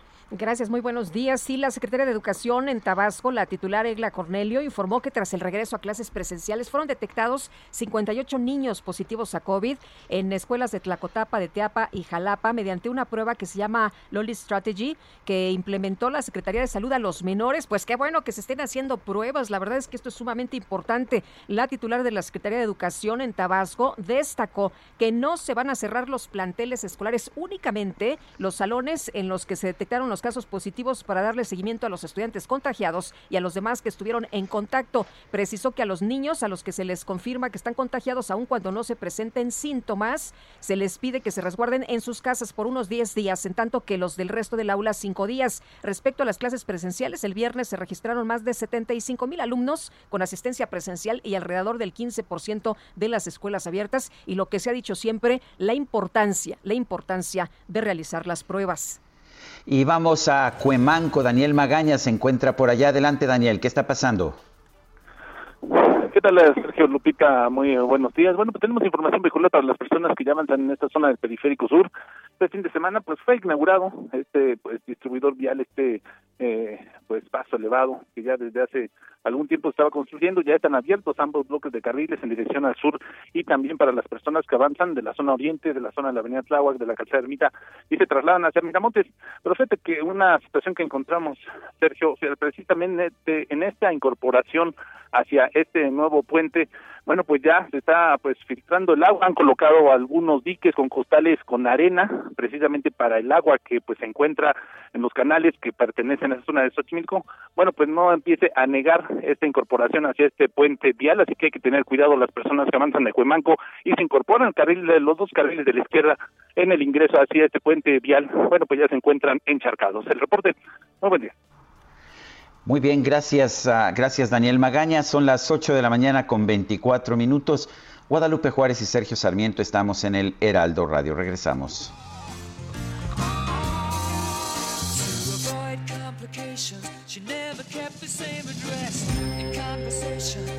Just like a baroness. Sergio Sarmiento y Lupita Juárez quieren conocer tu opinión, tus comentarios o simplemente envía un saludo para ser más cálida esta mañana. Envía tus mensajes al WhatsApp 5520 109647. Heraldo Radio, la HCL se comparte, se ve y ahora también se escucha. Continuamos con Sergio Sarmiento y Lupita Juárez por El Heraldo Radio. Jaque Mate con Sergio Sarmiento.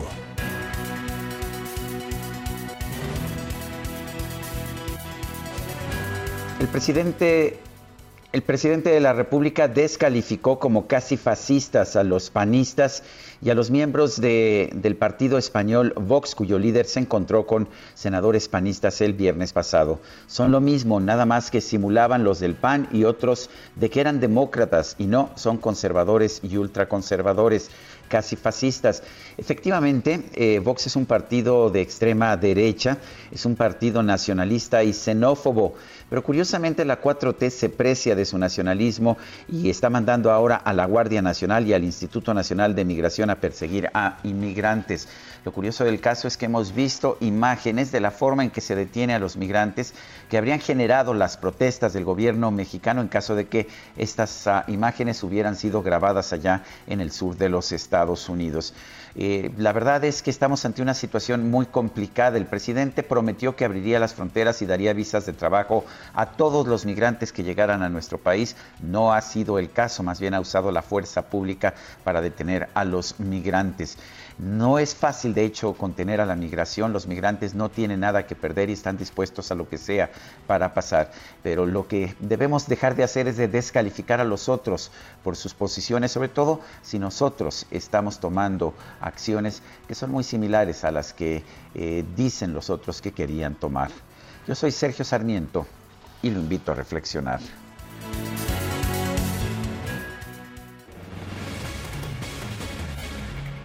Bueno, pues se nos ha hablado de lo bien que este gobierno está haciendo las cosas. El presidente acaba de presentar un tercer informe donde pues dice que los saldos son positivos en todas las áreas, incluso en materia de salud con sus otros datos. Pero ¿cuáles son los datos eh, del Consejo Nacional de Evaluación de la Política de Desarrollo Social? Bueno, pues eh, estos señalan que hay 35.6 millones de mexicanos sin acceso a la salud, es decir, unos 15.6 millones más que en el 2018. Vamos a platicar con el doctor Gonzalo Hernández Licón, él es director de la Red de Pobreza Multidimensional de la Universidad de Oxford y exsecretario ejecutivo del Consejo Nacional de Evaluación de la Política de Desarrollo Social, el Coneval. Doctor, ¿qué tal? Qué gusto saludarte. Buenos días.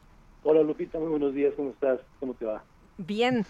Eh, doctor, pues preguntarte sobre, sobre estos datos. El presidente muestra un panorama muy distinto, habla de que se ha rescatado el sector salud, de que hay muy buenos resultados, pero pues eh, en, en, esta información vemos que la situación no es así, ¿no? Que hay incluso más personas sin acceso a la salud.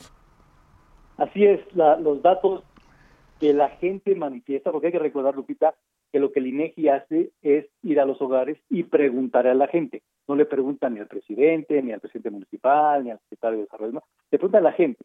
Y lo que la gente manifiesta en esas encuestas es que hoy, 2020 al menos, eh, la gente manifestaba que tenía menos acceso a los servicios de salud que hace dos o tres años. Es decir, 15 millones de personas adicionalmente tienen carencia por acceso a la salud. Y básicamente lo que está diciendo eh, la gente es, hoy yo ya no tengo seguro popular y hoy tengo que pagar por cosas que antes no pagaba.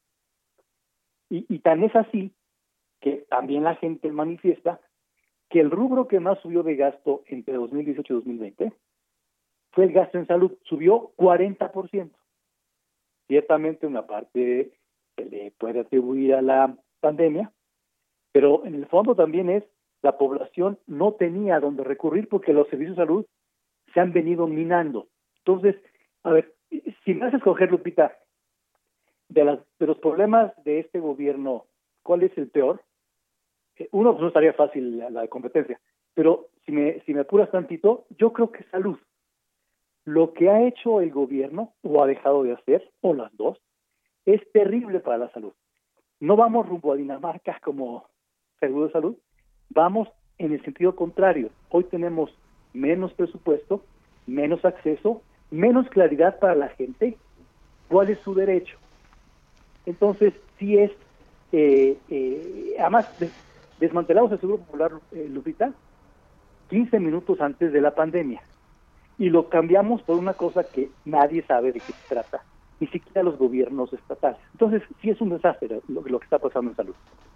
Ahora, eh, Gonzalo, eh, lo que vemos también es que el gobierno está gastando más en programas sociales. Ah, mencionabas el tema de salud, aunque yo he visto ahí discrepancias bastante fuertes en, en, las propias estadísticas oficiales. Pero si vemos en general, los programas sociales nos dicen que son la, base de este gobierno y que están dando más dinero a los pobres. Eh, ¿Qué está fallando entonces? ¿Por qué vemos más pobreza y mayor o, o falta de acceso a servicios como la salud, como estamos viendo?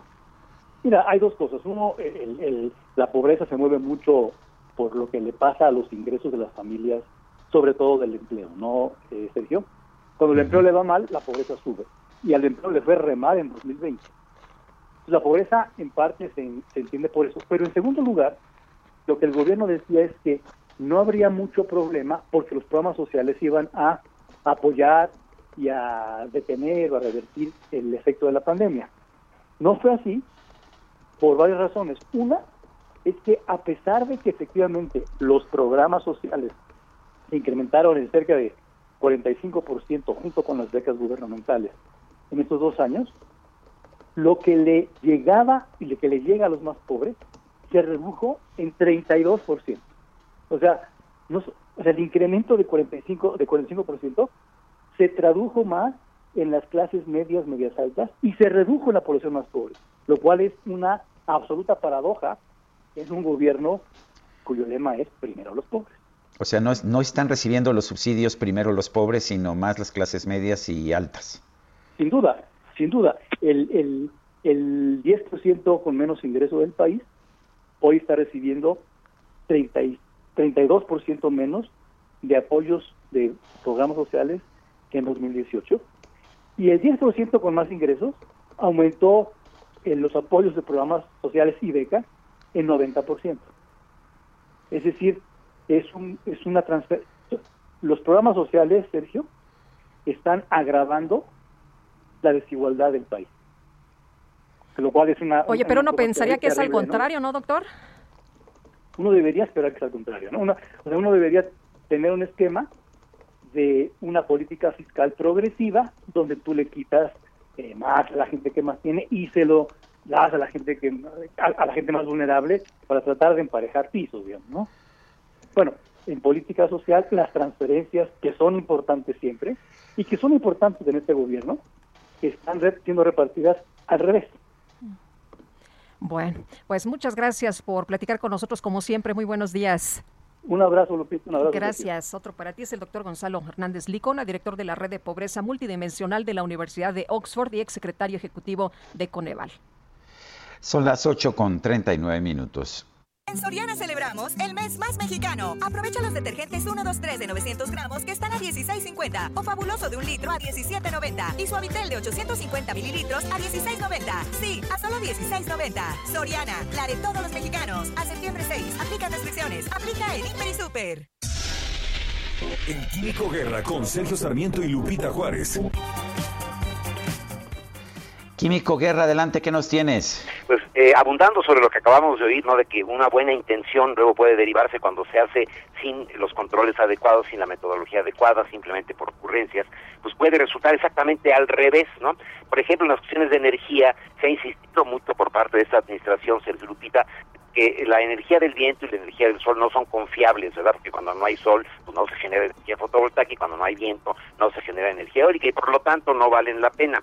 Pues fíjense que ha habido un avance en esta cuestión de eh, que se le llama precisamente estas energías verdaderamente abrumadora. Ya ven que comenté con ustedes recientemente este desarrollo, del cual ya hay una planta enorme, la más grande del mundo en Chile, ¿verdad? Que con la luz del sol, no, no con la cuestión eléctrica, sino el calor del sol, se concentra en un punto para fundir sales que se mantienen a muy alta temperatura, inclusive 17 horas después de haberse fundido. Por lo tanto, durante la noche ese calor se usa para generar vapor y mover turbinas, o sea, eh, turbinas eléctricas. Pues fíjense que estoy leyendo una eh, noticia impresionante, te mandé el, eh, la referencia, Sergio, porque está verdaderamente impactante. La batería más grande del mundo, fíjense, es de agua y es una batería para estabilizar la red en Suiza, una enorme batería que equivale a apilar 400 mil baterías de coches eléctricos para igualar su capacidad y que ofrece energía limpia y de forma segura como complemento a las energías renovables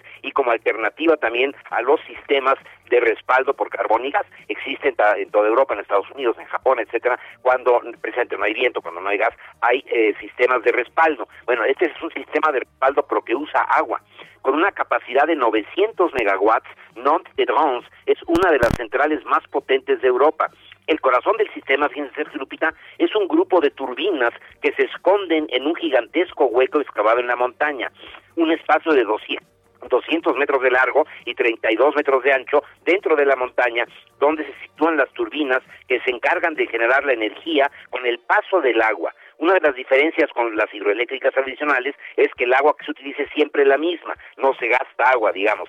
La eficiencia es superior al 80%. Eso quiere decir que por cada 100 kilowatt hora de electricidad que se utiliza para bombear el agua corriente arriba, se inyectan 8 kilowatt hora a la red. Y luego cuando se suelte el agua que cae solita por gravedad, bueno, pues es el 100%. El agua almacenada en el embalse superior, que se llama Emoción, se libera para producir electricidad durante las horas pico, cuando la demanda y hay excedentes de producción con energía del viento o del sol, entonces el embalse inferior devuelve el agua al superior. O sea, es como dos vasos pero diferente altura, ¿no? Cuando hay eh, excedentes de energía, se bombea el agua de abajo hacia arriba, cuando hace falta energía, se suelta el agua de arriba que mueve las turbinas y genera electricidad todo lo que rodea este proyecto es verdaderamente abrumador, Sergio Lupita, desde su situación a 2.225 metros sobre el nivel del mar, para Suiza esto es enormemente alto, sus 25 millones de capacidad de, metros cúbicos de capacidad de almacenamiento de su presa superior, o sus 18 kilómetros de túneles que ha convertido su construcción en un enorme reto de ingeniería y del cual los suizos están hoy en día muy, muy orgullosos. Pero aquí vemos cómo está avanzando, cuando no se quieren ver las cosas, pues no se quieren, no hay ni cómo ayudarlos, ¿no? Pero aquí vemos que esta cuestión de la intermitencia es una cosa del pasado, Sergio Lupita. Bueno, como siempre, Químico Guerra, gracias y un fuerte abrazo. Igualmente para ustedes. Buenos días, Lupita. Buenos días. Son las 8.44. En Soriana celebramos el mes más mexicano. Aprovecha que el six pack de cerveza Martens Gold está a 69 pesos o el six pack de cerveza Martens Ultra a 79 pesos. Sí, a solo 79 pesos. Soriana, la de todos los mexicanos. A septiembre 6. Aplica restricciones. Aplica en Hiper y Super. Bueno, vamos a un resumen de la información más importante. En Palacio Nacional esta mañana el presidente López Obrador reiteró que va a impulsar reformas para fortalecer a Pemex y a la Comisión Federal de Electricidad. Ahora se protege a Pemex y a la Comisión Federal de Electricidad y no son iguales que las empresas particulares. Son empresas de la nación y no puede haber un interés particular o de grupo por encima del interés nacional. Entonces, Pemex es de los mexicanos y la deuda de Pemex es deuda soberana, es deuda del gobierno, es deuda de Hacienda. Entonces, no es posible que se lleve a cabo un deslinde y que diga, allá Pemex, a ver cómo le va. El Procurador Federal del Consumidor, Ricardo Sheffield, presentó una nueva sección en la conferencia de prensa mañanera enfocada a exponer casos de publicidad engañosa. El Instituto Mexicano del Seguro Social anunció el lanzamiento de la herramienta digital MiChat Onco IMSS, con la cual se brindará atención a padres de niños con cáncer a través de WhatsApp. El director general del ISTE, Luis Antonio Ramírez, informó que el instituto ya realizó el pago de 8 mil millones de pesos para la compra de medicamentos para atender distintas enfermedades.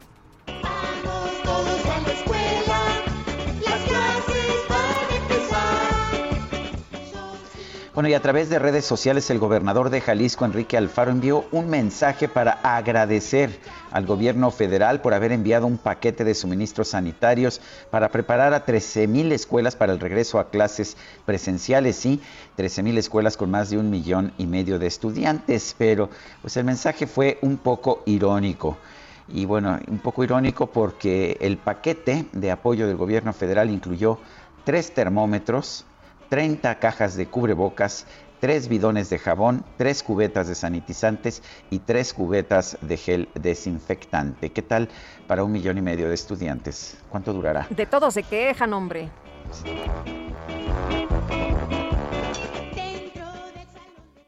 En Soriana celebramos el mes más mexicano. Aprovecha el codillo de cerdo a 54.90 el kilo, la cabeza de cerdo a 39 pesos el kilo y el menudo de res a 84 pesos el kilo. Soriana, la de todos los mexicanos. A septiembre 6, aplica restricciones. Aplica en Hiper y Super.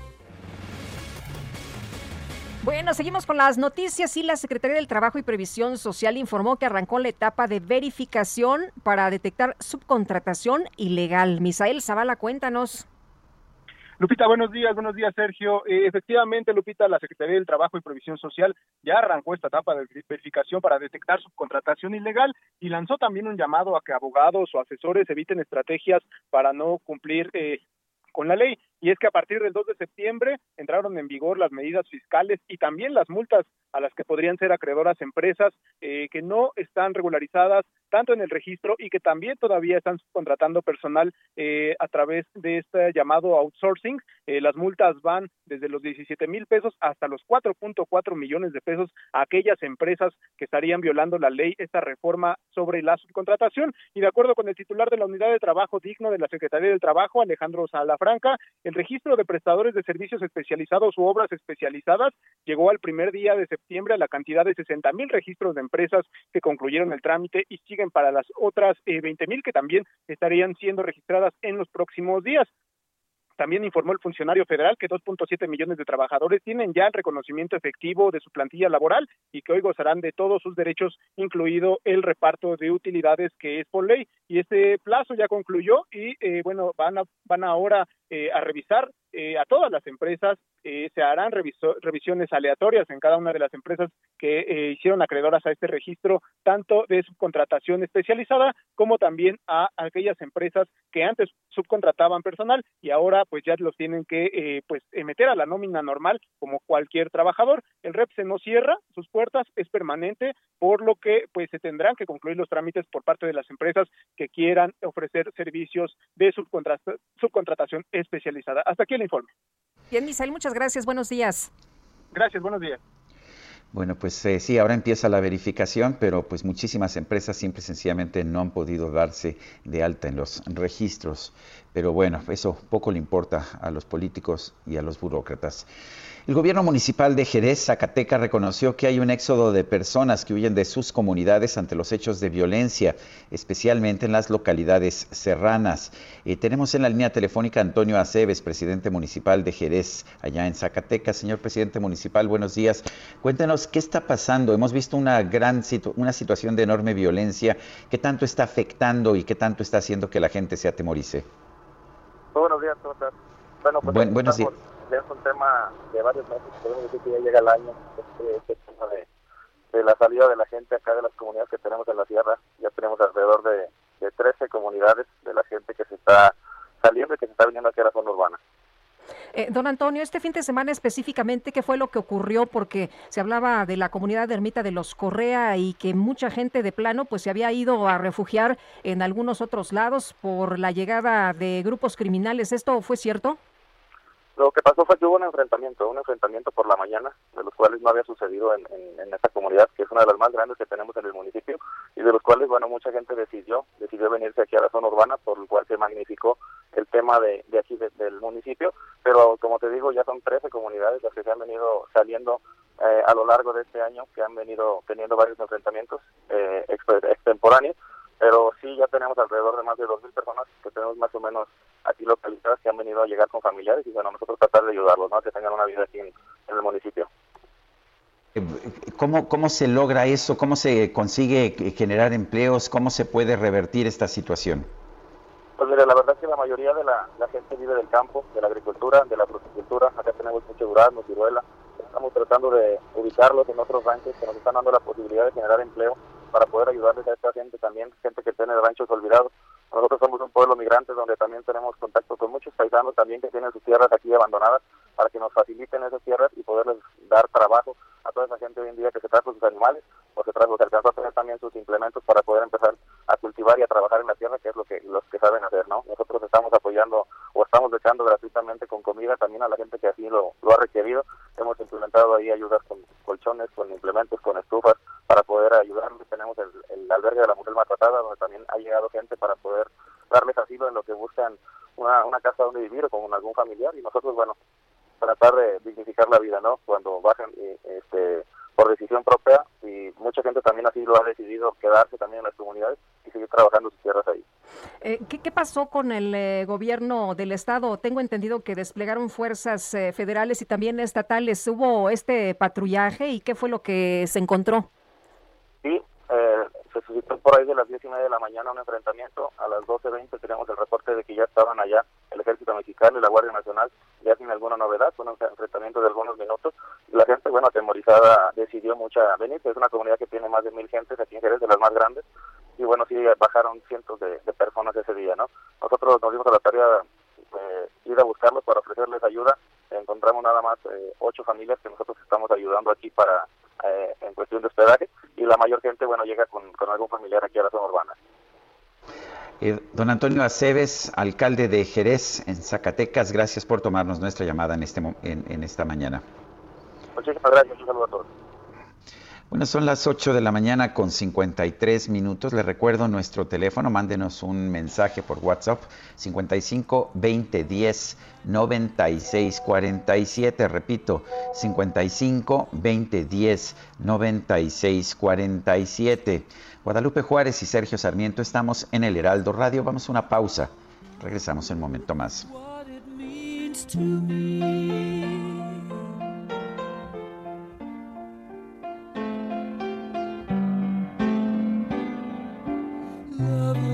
life, don't leave me. You've taken my love, and now desert me. Love of my life, can't you see?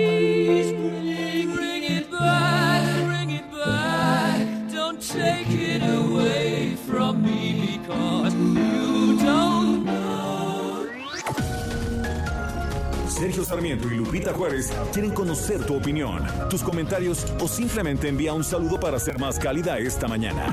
Envía tus mensajes al WhatsApp 5520 109647.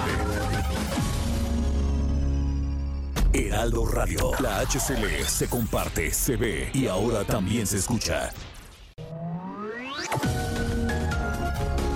Continuamos con Sergio Sarmiento y Lupita Juárez por El Heraldo Radio.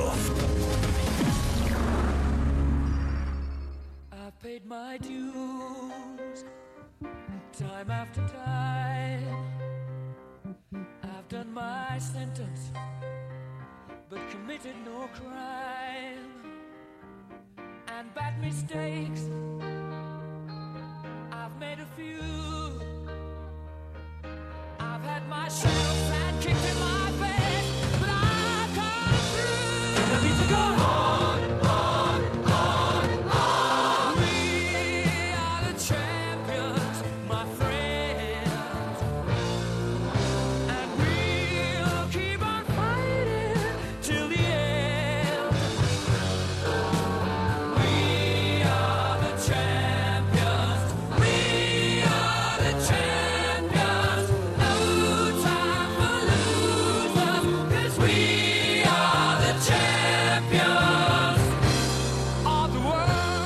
Bueno, pues esta la hemos escuchado muchas veces cuando algún equipo gana una competencia importante. We are the champions. Estamos escuchando al grupo Queen.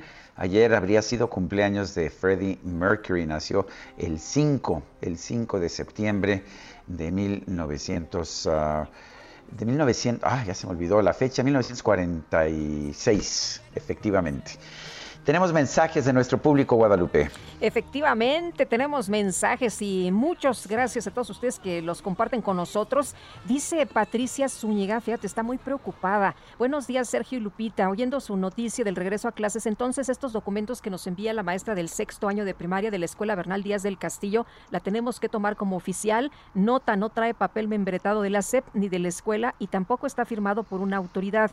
El día 20 de agosto sufrí la pérdida de mi hijo, el mayor, y padre de mi nieto que tuvo el contagio de esta enfermedad en su centro de trabajo. Le mandamos un abrazo, doña Patricia, lamentamos su pérdida. Y bueno, la preocupación de doña Patricia es que ahora no quiere sufrir la pérdida de su nieto mandándolo a la escuela. Bueno, y dice otra persona, el señor le quiere dar legitimidad a la encuesta y con eso se va a tomar la libertad de, como el pueblo manda, también va a querer que su candidatura eterna se vuelva a reelegir Oscar García. Eh, nos dice E7 Klaus, qué poca empatía del presidente al visitar cómo va el tren Maya sin preocuparle lo que sucede con los migrantes en el sureste de México. Y también nuestro tuitero Martincillo nos dice, por favor, dice, porfa, envíenme un saludo. Pues ahí está, el saludo con mucho gusto. Bueno, y son las 9 de la mañana con tres minutos. El fin de semana se reportaron varios sismos con epicentro en el municipio de San Felipe, en Guanajuato. Gabriela Montejano, adelante. Hola, ¿qué tal? Muy buenos días. Así es, desde la madrugada de este sábado se reportaron varios sismos con epicentro en San Felipe, Guanajuato. El más fuerte fue a las 21:31 horas de este domingo con magnitud de 4.6 grados. El temblor se sintió en algunos municipios como León, Abasolo, y Guanajuato capital, entre otros, lo que generó una serie de reacciones al respecto.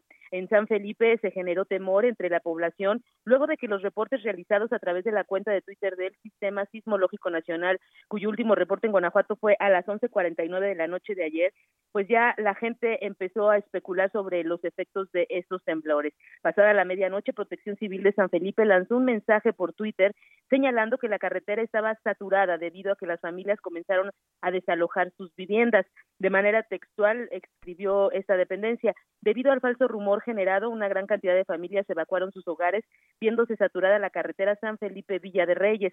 Es por ello que pedimos a los conductores extremar precauciones al circular por este tramo carretero. Después, el presidente municipal Eduardo Maldonado García mandó un video a través de Facebook desde el río de San Bartolo, desmintiendo los rumores generados sobre la presa de la Chirimoya, que supuestamente se había desbordado derivado del temblor. Él pidió calma a los ciudadanos y aseguró que no había ningún incidente. El primer sismo se registró a las 4.38 de la madrugada del sábado en donde pues se dijo que la, la magnitud era de 4.5.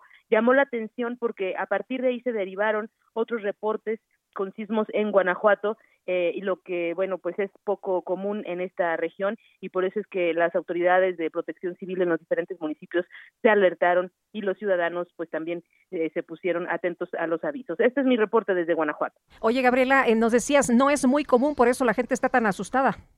Así es, no es común este atípica secuencia sísmica registrada entre los límites de los estados de Guanajuato y San Luis Potosí llamó la atención porque no estamos acostumbrados a este tipo de situaciones y eh, pues la gente se, se alarmó y como ya les decía empezaron a generarse rumores, pero que yo recuerde es la primera vez que se registra un suceso de esta naturaleza en donde el epicentro es en un municipio de Guanajuato.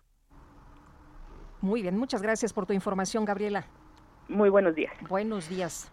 La jefa de gobierno de la Ciudad de México, Claudia Sheinbaum, culmina este lunes con las reuniones programadas con los alcaldes electos capitalinos. Jorge Almaquio tiene el reporte. Adelante, Jorge.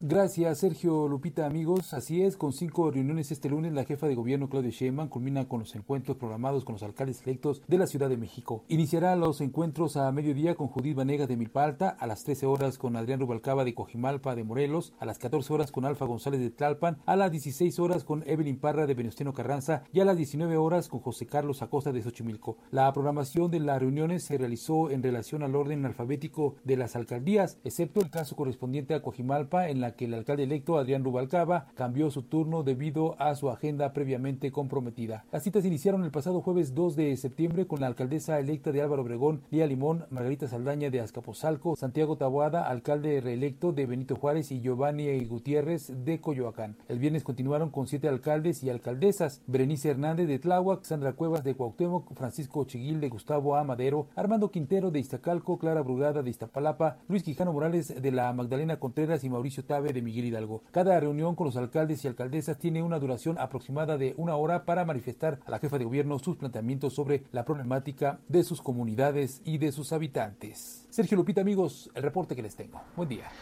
Buen día, Jorge Almaquio. Y bueno, por lo menos estamos viendo estas reuniones, ya no estamos viendo el uso de los granaderos que ya no son granaderos, eh, estamos viendo diálogos, esperemos que todo esto sea para bien.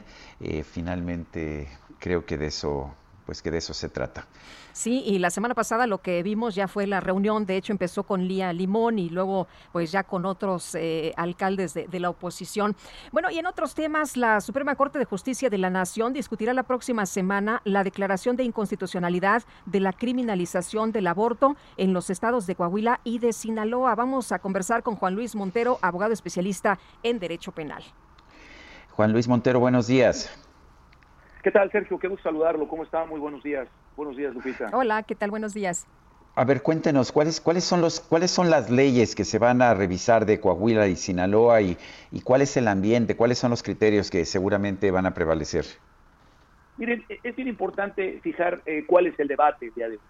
Primero estamos hablando eh, de dos asuntos que se van a discutir, que son de, de relevancia, que es en Coahuila, que se pretende despenalizar el aborto en las primeras 12 semanas en el Código Penal del Estado, y en Sinaloa se busca eliminar el reconocimiento a la vida desde la concepción eh, que, que se establece en, el, en, el, en la constitución política de este Estado. Entonces, el sentido actual de los proyectos eh, pone en riesgo eh, eh, el derecho a la vida desde la concepción, así como, y esto es muy importante, la libertad de los estados para legislar en temas que les corresponde.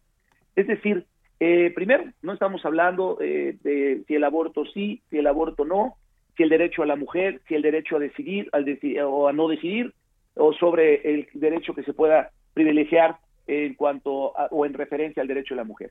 Yo creo que el debate es el sentido de que los estados, los estados son autónomos, son soberanos, tienen un Congreso en virtud del cual es elegido por, por, por el propio estado, por el propio pueblo, y es el Congreso el que emite una determinada norma o una determinada eh, modificación en la Constitución.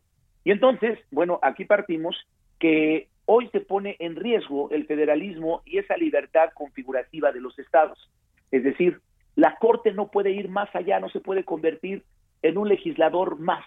La Corte siempre tiene que actuar conforme a derecho, independientemente de su agenda como Corte, independientemente de la agenda personal de cada ministro o incluso de ideología.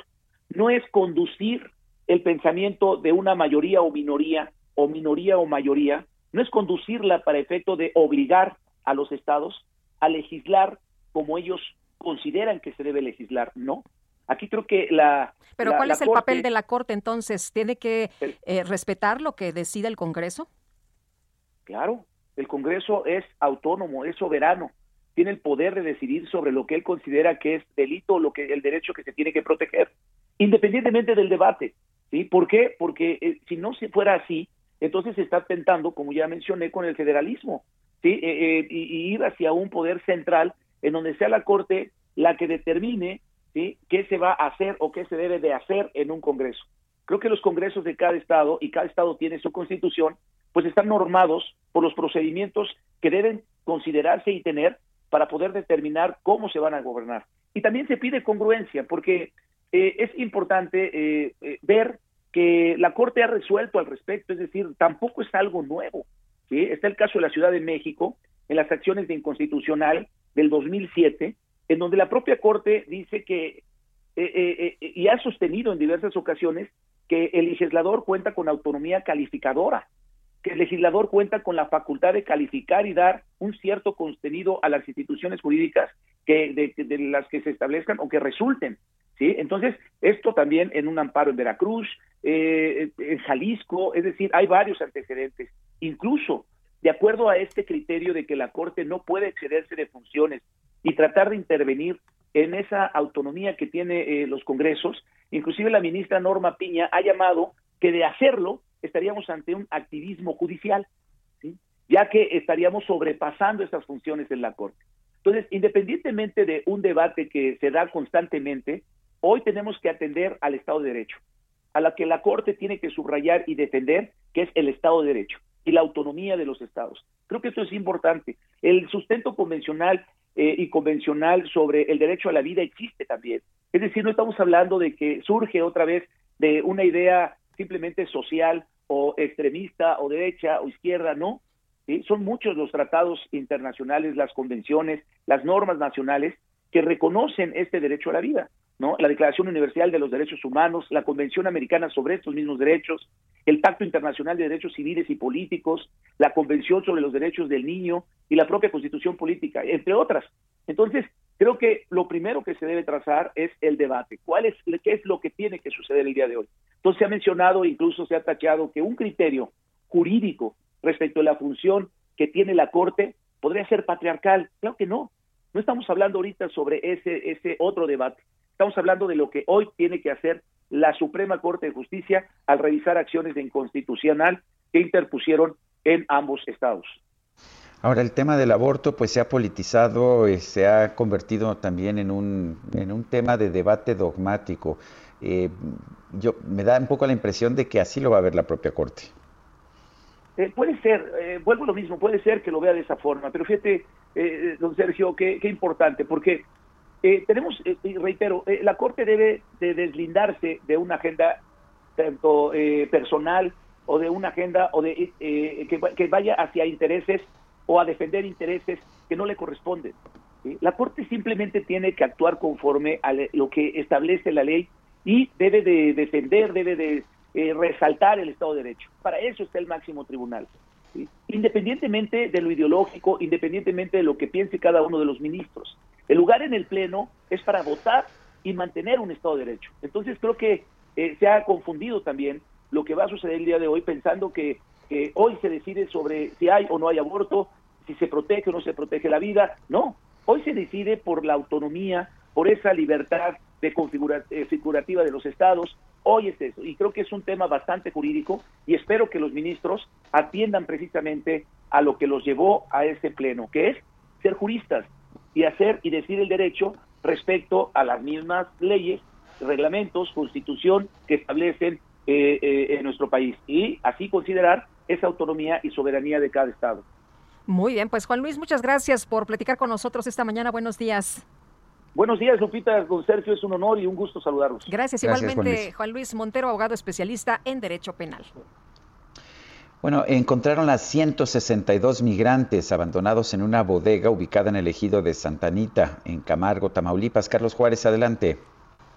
Hola, ¿qué tal? Muy buenos días, Sergio Lupita, un gusto saludarlos desde Tamaulipas, donde efectivamente en el municipio de Camargo, Tamaulipas, donde detectaron 162 migrantes que tenían cinco días que habían sido abandonados por los traficantes que los iban a cruzar a los Estados Unidos. Fue personal del Instituto Nacional de Migración con apoyo de la Guardia Nacional quienes los rescataron siendo en su mayoría originarios de Guatemala, Honduras y El Salvador. Cabe señalar que el total, 101 personas viajaban en núcleos familiares y lo que llama la atención es que había tres, 20 23 menores de edad que viajaban completamente solos desde Centroamérica hasta los Estados Unidos. Algunas manifestaron crisis nerviosas y varios de ellos pidieron también a las autoridades mexicanas que les ayudaran a regresar a sus países. Hay que mencionar que, bueno, no ha sido el único rescate que se ha dado, es que también hace días se dio el de 40 personas procedentes de Honduras, Guatemala y Nicaragua, esto en la ciudad de Reynosa. Hay que señalar que en estos dos operativos donde se rescataron a los migrantes no hubo personas detenidas ni víctimas mortales. Así la información, Sergio Lupita. Gracias, Carlos Juárez. Muy buenos días. Buenos días y vámonos a Bienestar H. Sergio Sarmiento y Lupita Juárez. Mariano Riva Palacio, cuéntanos de esta situación que también es un problema ya en nuestro país, los embarazos en adolescentes. Terrible, querida Lupita, la verdad es que son noticias no muy buenas, querido Sergio. Del Heraldo Radio. Pues fíjense que hace unos años México estaba entre los primeros cinco lugares, que no era nada honroso. Hoy, 2021, Sergio, lamentablemente nuestro país ocupa el primer lugar de embarazos en adolescentes entre los países que integran la Organización para la Cooperación y el Desarrollo Económicos, con una tasa de fecundidad de 77 nacimientos por cada mil adolescentes de 15 a 18 años. En México, el 23% de los adolescentes, Lupita, inicia su vida sexual entre los 12 y los 19 años. Esto de acuerdo con cifras del Consejo Nacional de Población. Los adolescentes en la actualidad comienzan a una edad promedio su vida sexual a los 15 años y estadísticas del Instituto Nacional de Perinatología indican que muchos comienzan su vida sexual a los 14 años. Ahora, según datos que nos proporciona la Facultad de Medicina de la UNAM, se observa una tendencia de hacerlo a más temprana edad por la influencia de las redes sociales a las cuales los jóvenes acceden, donde pues hay una cantidad importante de información falsa. Atención, aquí es donde tienen que entrar los papás, Sergio, en atender qué es lo que están viendo sus hijos. Por eso, ante creencias y mitos difundidos por algunos influencers y usuarios de Internet, es necesario proporcionar información de calidad. Esto lo dice la investigadora mexicana Aline García Cortés de la Facultad de Medicina de la UNAM. Este fin de semana, Lupita, se conmemoró el Día Mundial de la Salud Sexual. Y con este motivo, otro dato interesante que se da a conocer es que entre quienes iniciaron su vida sexual en México, la mayoría, el 97%, dice conocer que existe un método anticonceptivo. El 97% de los chavos y las chavas dicen que existen y conocen los métodos anticonceptivos. El problema, Sergio, es que más de la mitad no utilizó ninguno en su primera relación sexual. Ahí que se estén disparando exactamente el número de embarazos adolescentes en nuestro país. Así, aproximadamente ocurren al año, Lupita, 340 mil nacimientos en mujeres menores de 19 años. Según nos cuenta la integrante del programa de prevención del embarazo adolescente de la Facultad de Medicina, este fenómeno genera problemas respecto a la morbimortalidad, o sea, la tasa de muertes de una población en un tiempo determinado, tanto materna como fetal, porque se considera de alto riesgo.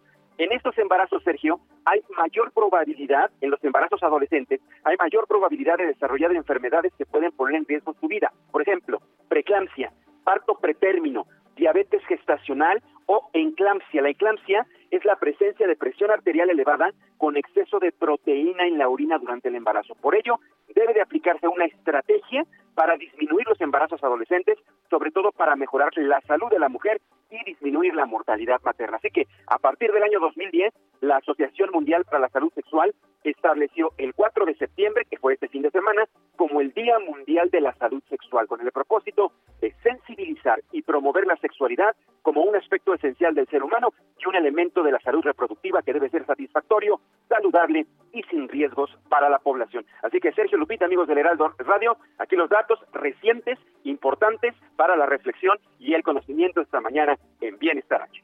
Muchas gracias, Mariano. Muy buenos días. Gracias, Lupita. Buenos días. Y vámonos a las calles de la Ciudad de México. Alan Rodríguez, adelante.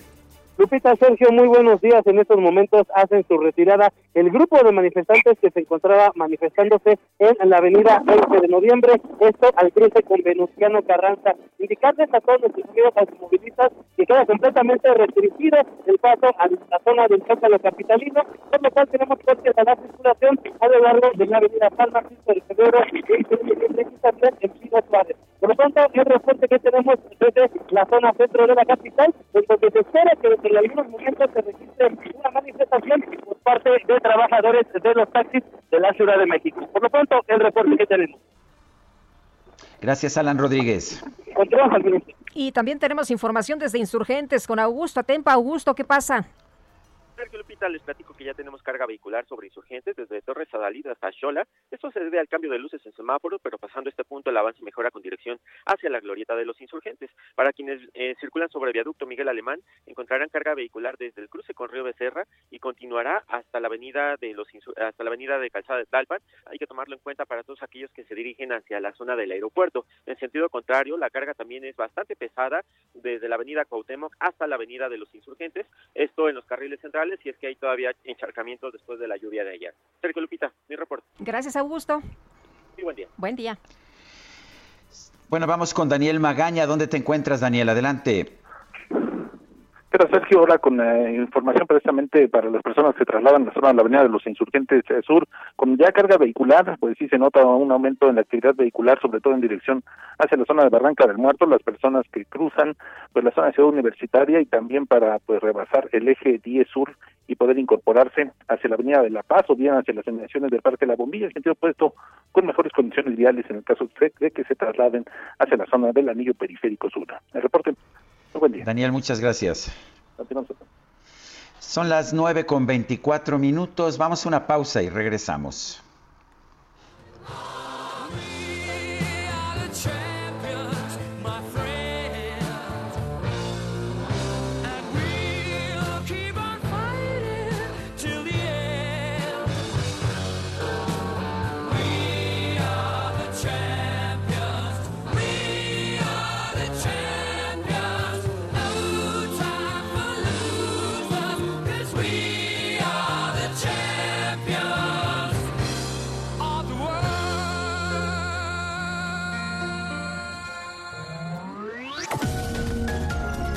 Sergio Sarmiento y Lupita Juárez quieren conocer tu opinión, tus comentarios o simplemente envía un saludo para ser más cálida esta mañana. Envía tus mensajes al WhatsApp 5520 109647.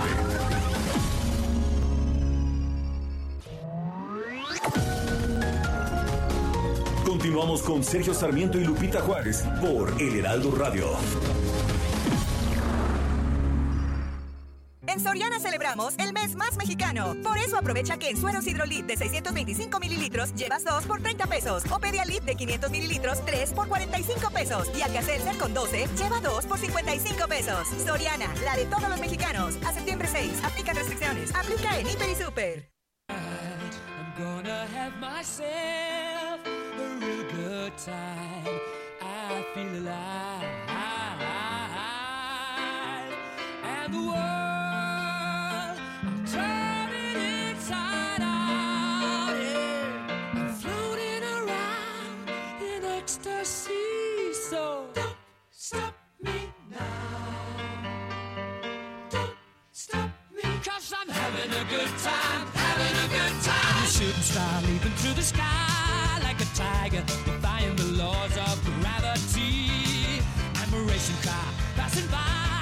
Otra probadita de la música del grupo Queen con Freddie Mercury, quien nació el 5 de septiembre de 1946. Esto se llama Don't Stop Me Now, no me detengas ahora.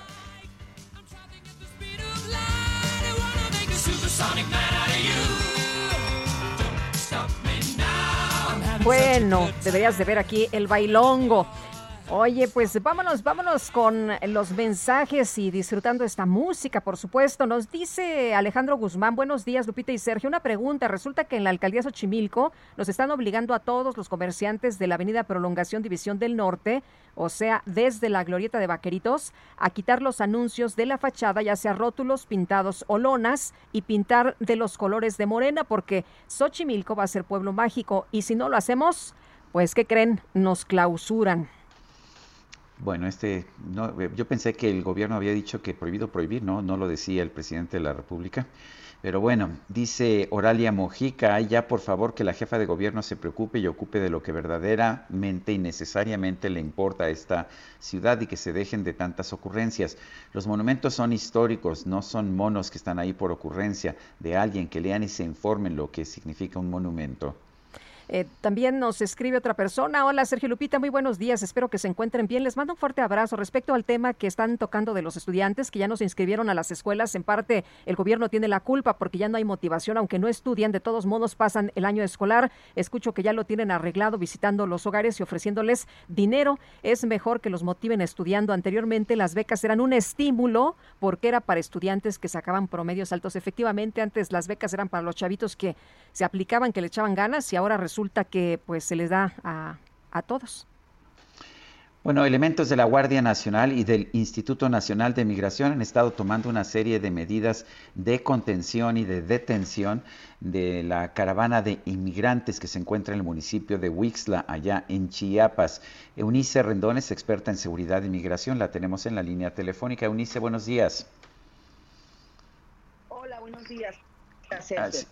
A ver, Eunice, cuéntanos, eh, ¿qué, qué, qué opinas de la forma en que están actuando la Guardia Nacional y el Instituto Nacional de Migración? Eh, yo sé que le echan la culpa a los agentes y suspendieron hace unos días a dos agentes, pero pues tampoco es tan fácil. Tienen órdenes de detener a los inmigrantes, ¿no es así? Pues mira, efectivamente es un tema muy complejo. Creo que, eh, como lo hemos visto no solamente en este tipo de dispositivos de contención, sino también como lo hemos visto en marchas y en otros contingentes, eh, eh, es muy importante que si vamos a decidir, en este caso, México, ser el muro de Estados Unidos, ¿no? O, hacer la contención de masas, eh, se tiene que hacer esto mediante un uso mínimo de la fuerza. Eh, y esto requiere de elementos con una alta especialización, o sea, no es algo fácil, porque necesitan preparación psicológica, física, implica también habilidades de diálogo, de negociación, empatía, poder responder de manera adecuada y pacífica ante posibles insultos y golpes, así como aprender incluso ciertas técnicas para sujetar o inmovilizar a personas sin provocarles ningún daño. Eh, también se debe informar de manera muy precisa a los efectivos respecto a las sanciones que pueden enfrentar en caso de no actuar conforme a los protocolos. Entonces, todo esto no es un tema fácil. Eh, lo que estamos viendo ahora es obviamente una Guardia Nacional que está cumpliendo con las órdenes de contención. No creo que tengan una orden de maltrato, sinceramente. Yo creo que lo que tienen es una orden de contener la migración, pero se vuelve complejo el tema por muchas eh, situaciones que pueden suceder en el camino. Eh, lo que sorprende mucho también, pues son los agentes migratorios, no son propiamente policías, y que sorprende pues su participación también en estas agresiones, los diálogos que hemos escuchado de algunos de ellos también sorprenden, ¿no? E incluso de estos dos que fueron eh, suspendidos y señalados también por el Instituto Nacional de Migración que dio parte del órgano interno de control. En fin, entonces me parece que el problema está o estriba primero en que la contención no puede ser una estrategia de política migratoria, ¿no? Es decir, la contención sola, tendría que ir de la mano de una política o una respuesta más integral.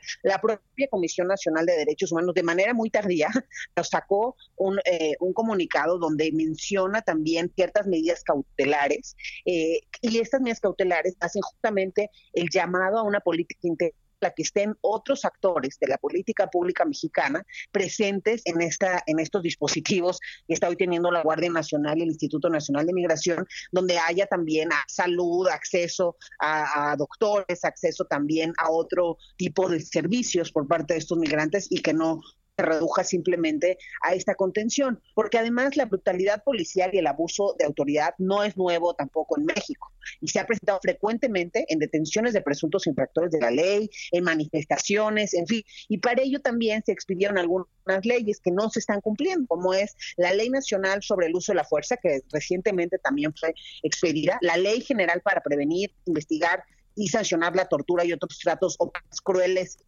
o degradantes y también hay diversos protocolos de actuación, eh, pero pues no, no los estamos viendo que se cumplan y esto creo que es porque se carece la formación, el tiempo adecuado también que estas personas que están acudiendo a dispositivos estén preparados y pues obviamente recursos para la implementación de, de, estos de, este tipo de, políticas. Pero repito, esto al final no va a funcionar, ser simplemente el muro, no, no, no, no creo que sea una opción. Se tiene que resolver el problema el presidente lo ha dicho, un esfuerzo conjunto con las naciones de tránsito, origen y destino, atender las causas, nada más que atender las causas, algo importante que no ha dicho el presidente, es que eso lleva tiempo. Entonces, en lo que atendemos las causas, tenemos que qué va a pasar con toda esta gente que sigue migrando a pesar de la pandemia, a pesar de las amenazas, porque sigue teniendo algunos de ellos el riesgo a morir en su país y algunos de ellos condiciones muy difíciles también en sus países de origen. Y otra cosa importante, Sergio Zubillar,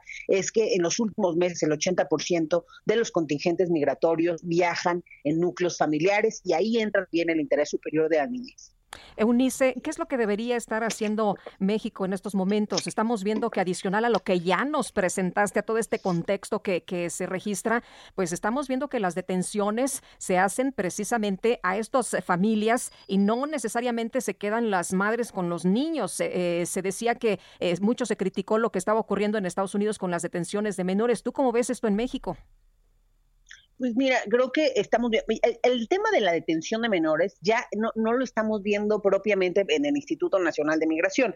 Eso es una cuestión positiva que hace cerca de un año y medio hubo una reforma en donde el instituto ya no puede tener a niños en detención ni solos ni acompañados. Eso por un lado es positivo, pero por el otro lado también ha dejado pues muy a la deriva a muchos migrantes que han sido regresados, porque hay que recordar que uno de los principales títulos utilizados por Biden durante su gobierno ha sido el título 42, un 70% más le ha dado de uso que Trump. Eso quiere decir que nos ha regresado a cientos de migrantes diariamente por cuatro puntos fronterizos, por, por, por al menos tres puntos fronterizos, Ciudad Juárez, Nogales y Tijuana, y ahora con dos vuelos a la semana también a Tabasco y a Chiapas.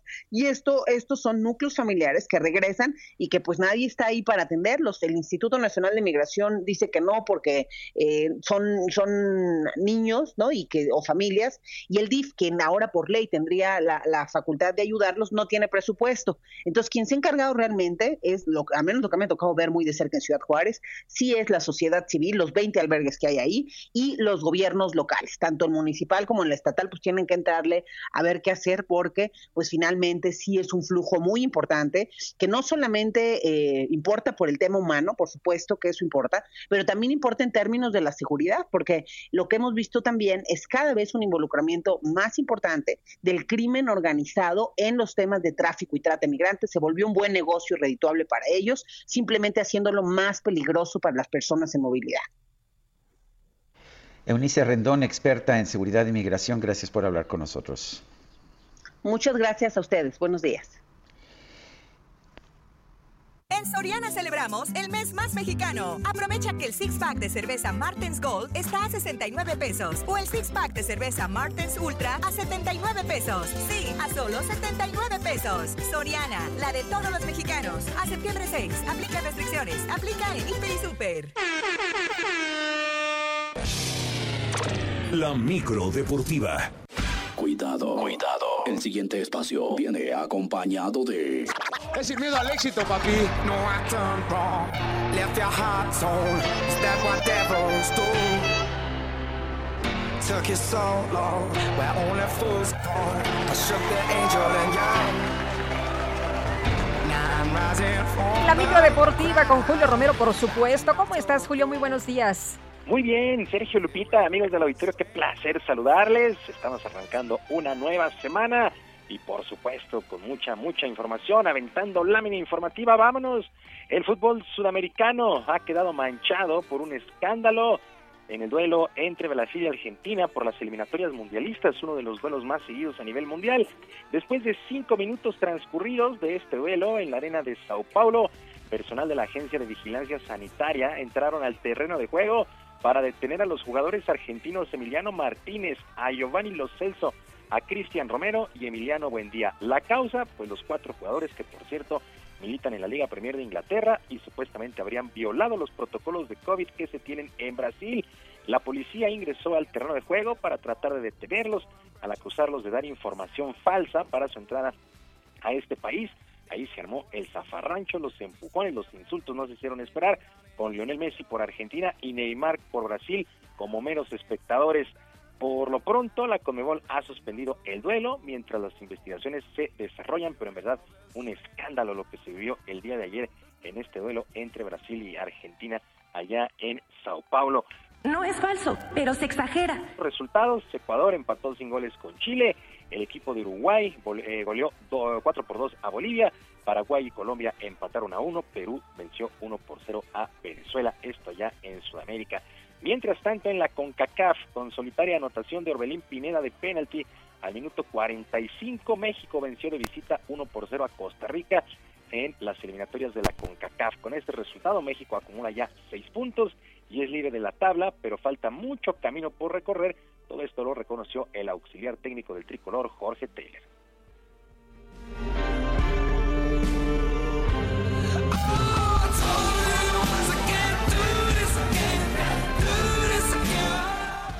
Ah, son seis puntos muy importantes, como cualquier, son partidos que son, son 14 partidos definitorios donde eh, tres puntos valen igual que los, que los restantes, ¿no? Pero sí valen porque son de visitante, Costa Rica un rival muy, muy difícil, donde es uno de los, uno de los candidatos, y bueno, eh, de visitante eh, van a costar sumar puntos en esta eliminatoria y, y nosotros pudimos sumar tres puntos eh, muy importantes.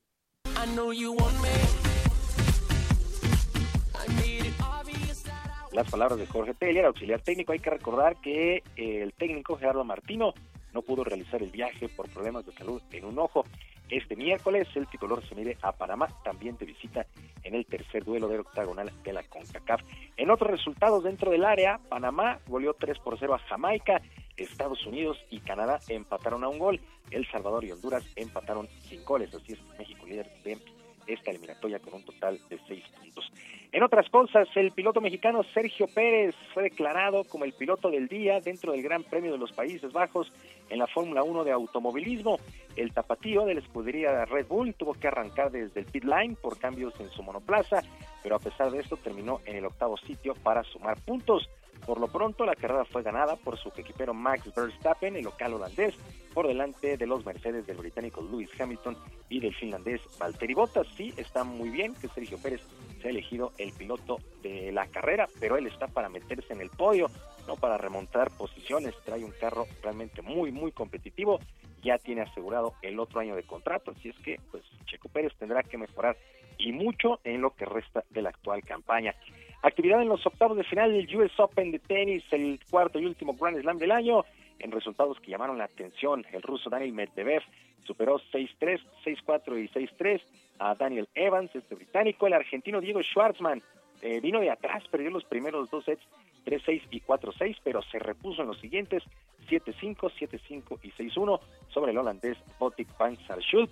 En damas, la ucraniana Elines Vitolina sigue con vida, superó a la rumana Simona Halep en dos sets, mientras que en la sorpresa de la jornada, la canadiense Leila Ann Fernández venció 4-6, 7-6 y 6-2 a una de las favoritas, a la alemana Angelique Kerber. Pues así las cosas con el abierto allá en los Estados Unidos, en Nueva York.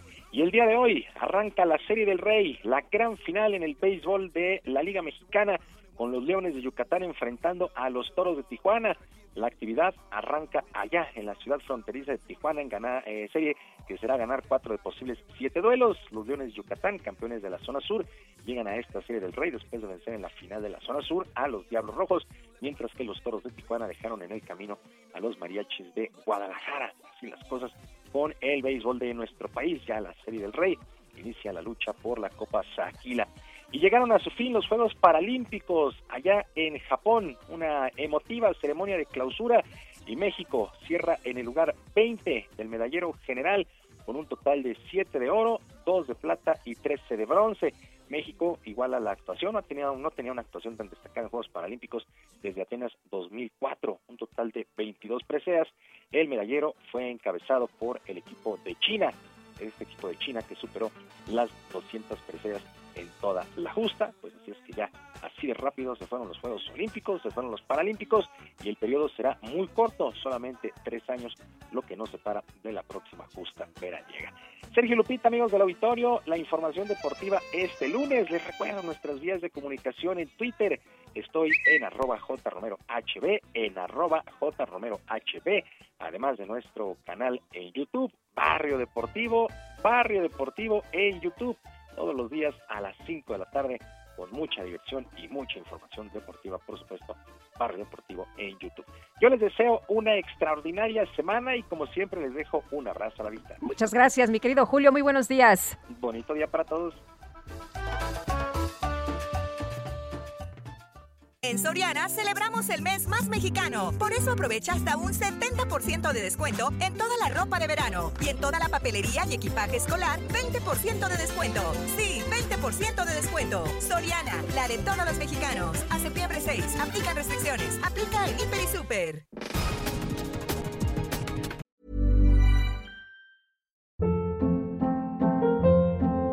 Hold up. What was that? Boring. No flavor. That was as bad as those leftovers you ate all week. Kiki Palmer here, and it's time to say hello to something fresh and guilt-free. Hello Fresh. Jazz up dinner with pecan-crusted chicken or garlic butter shrimp scampi. Now that's music to my mouth. Hello Fresh. Let's get this dinner party started. Discover all the delicious possibilities at hellofresh.com.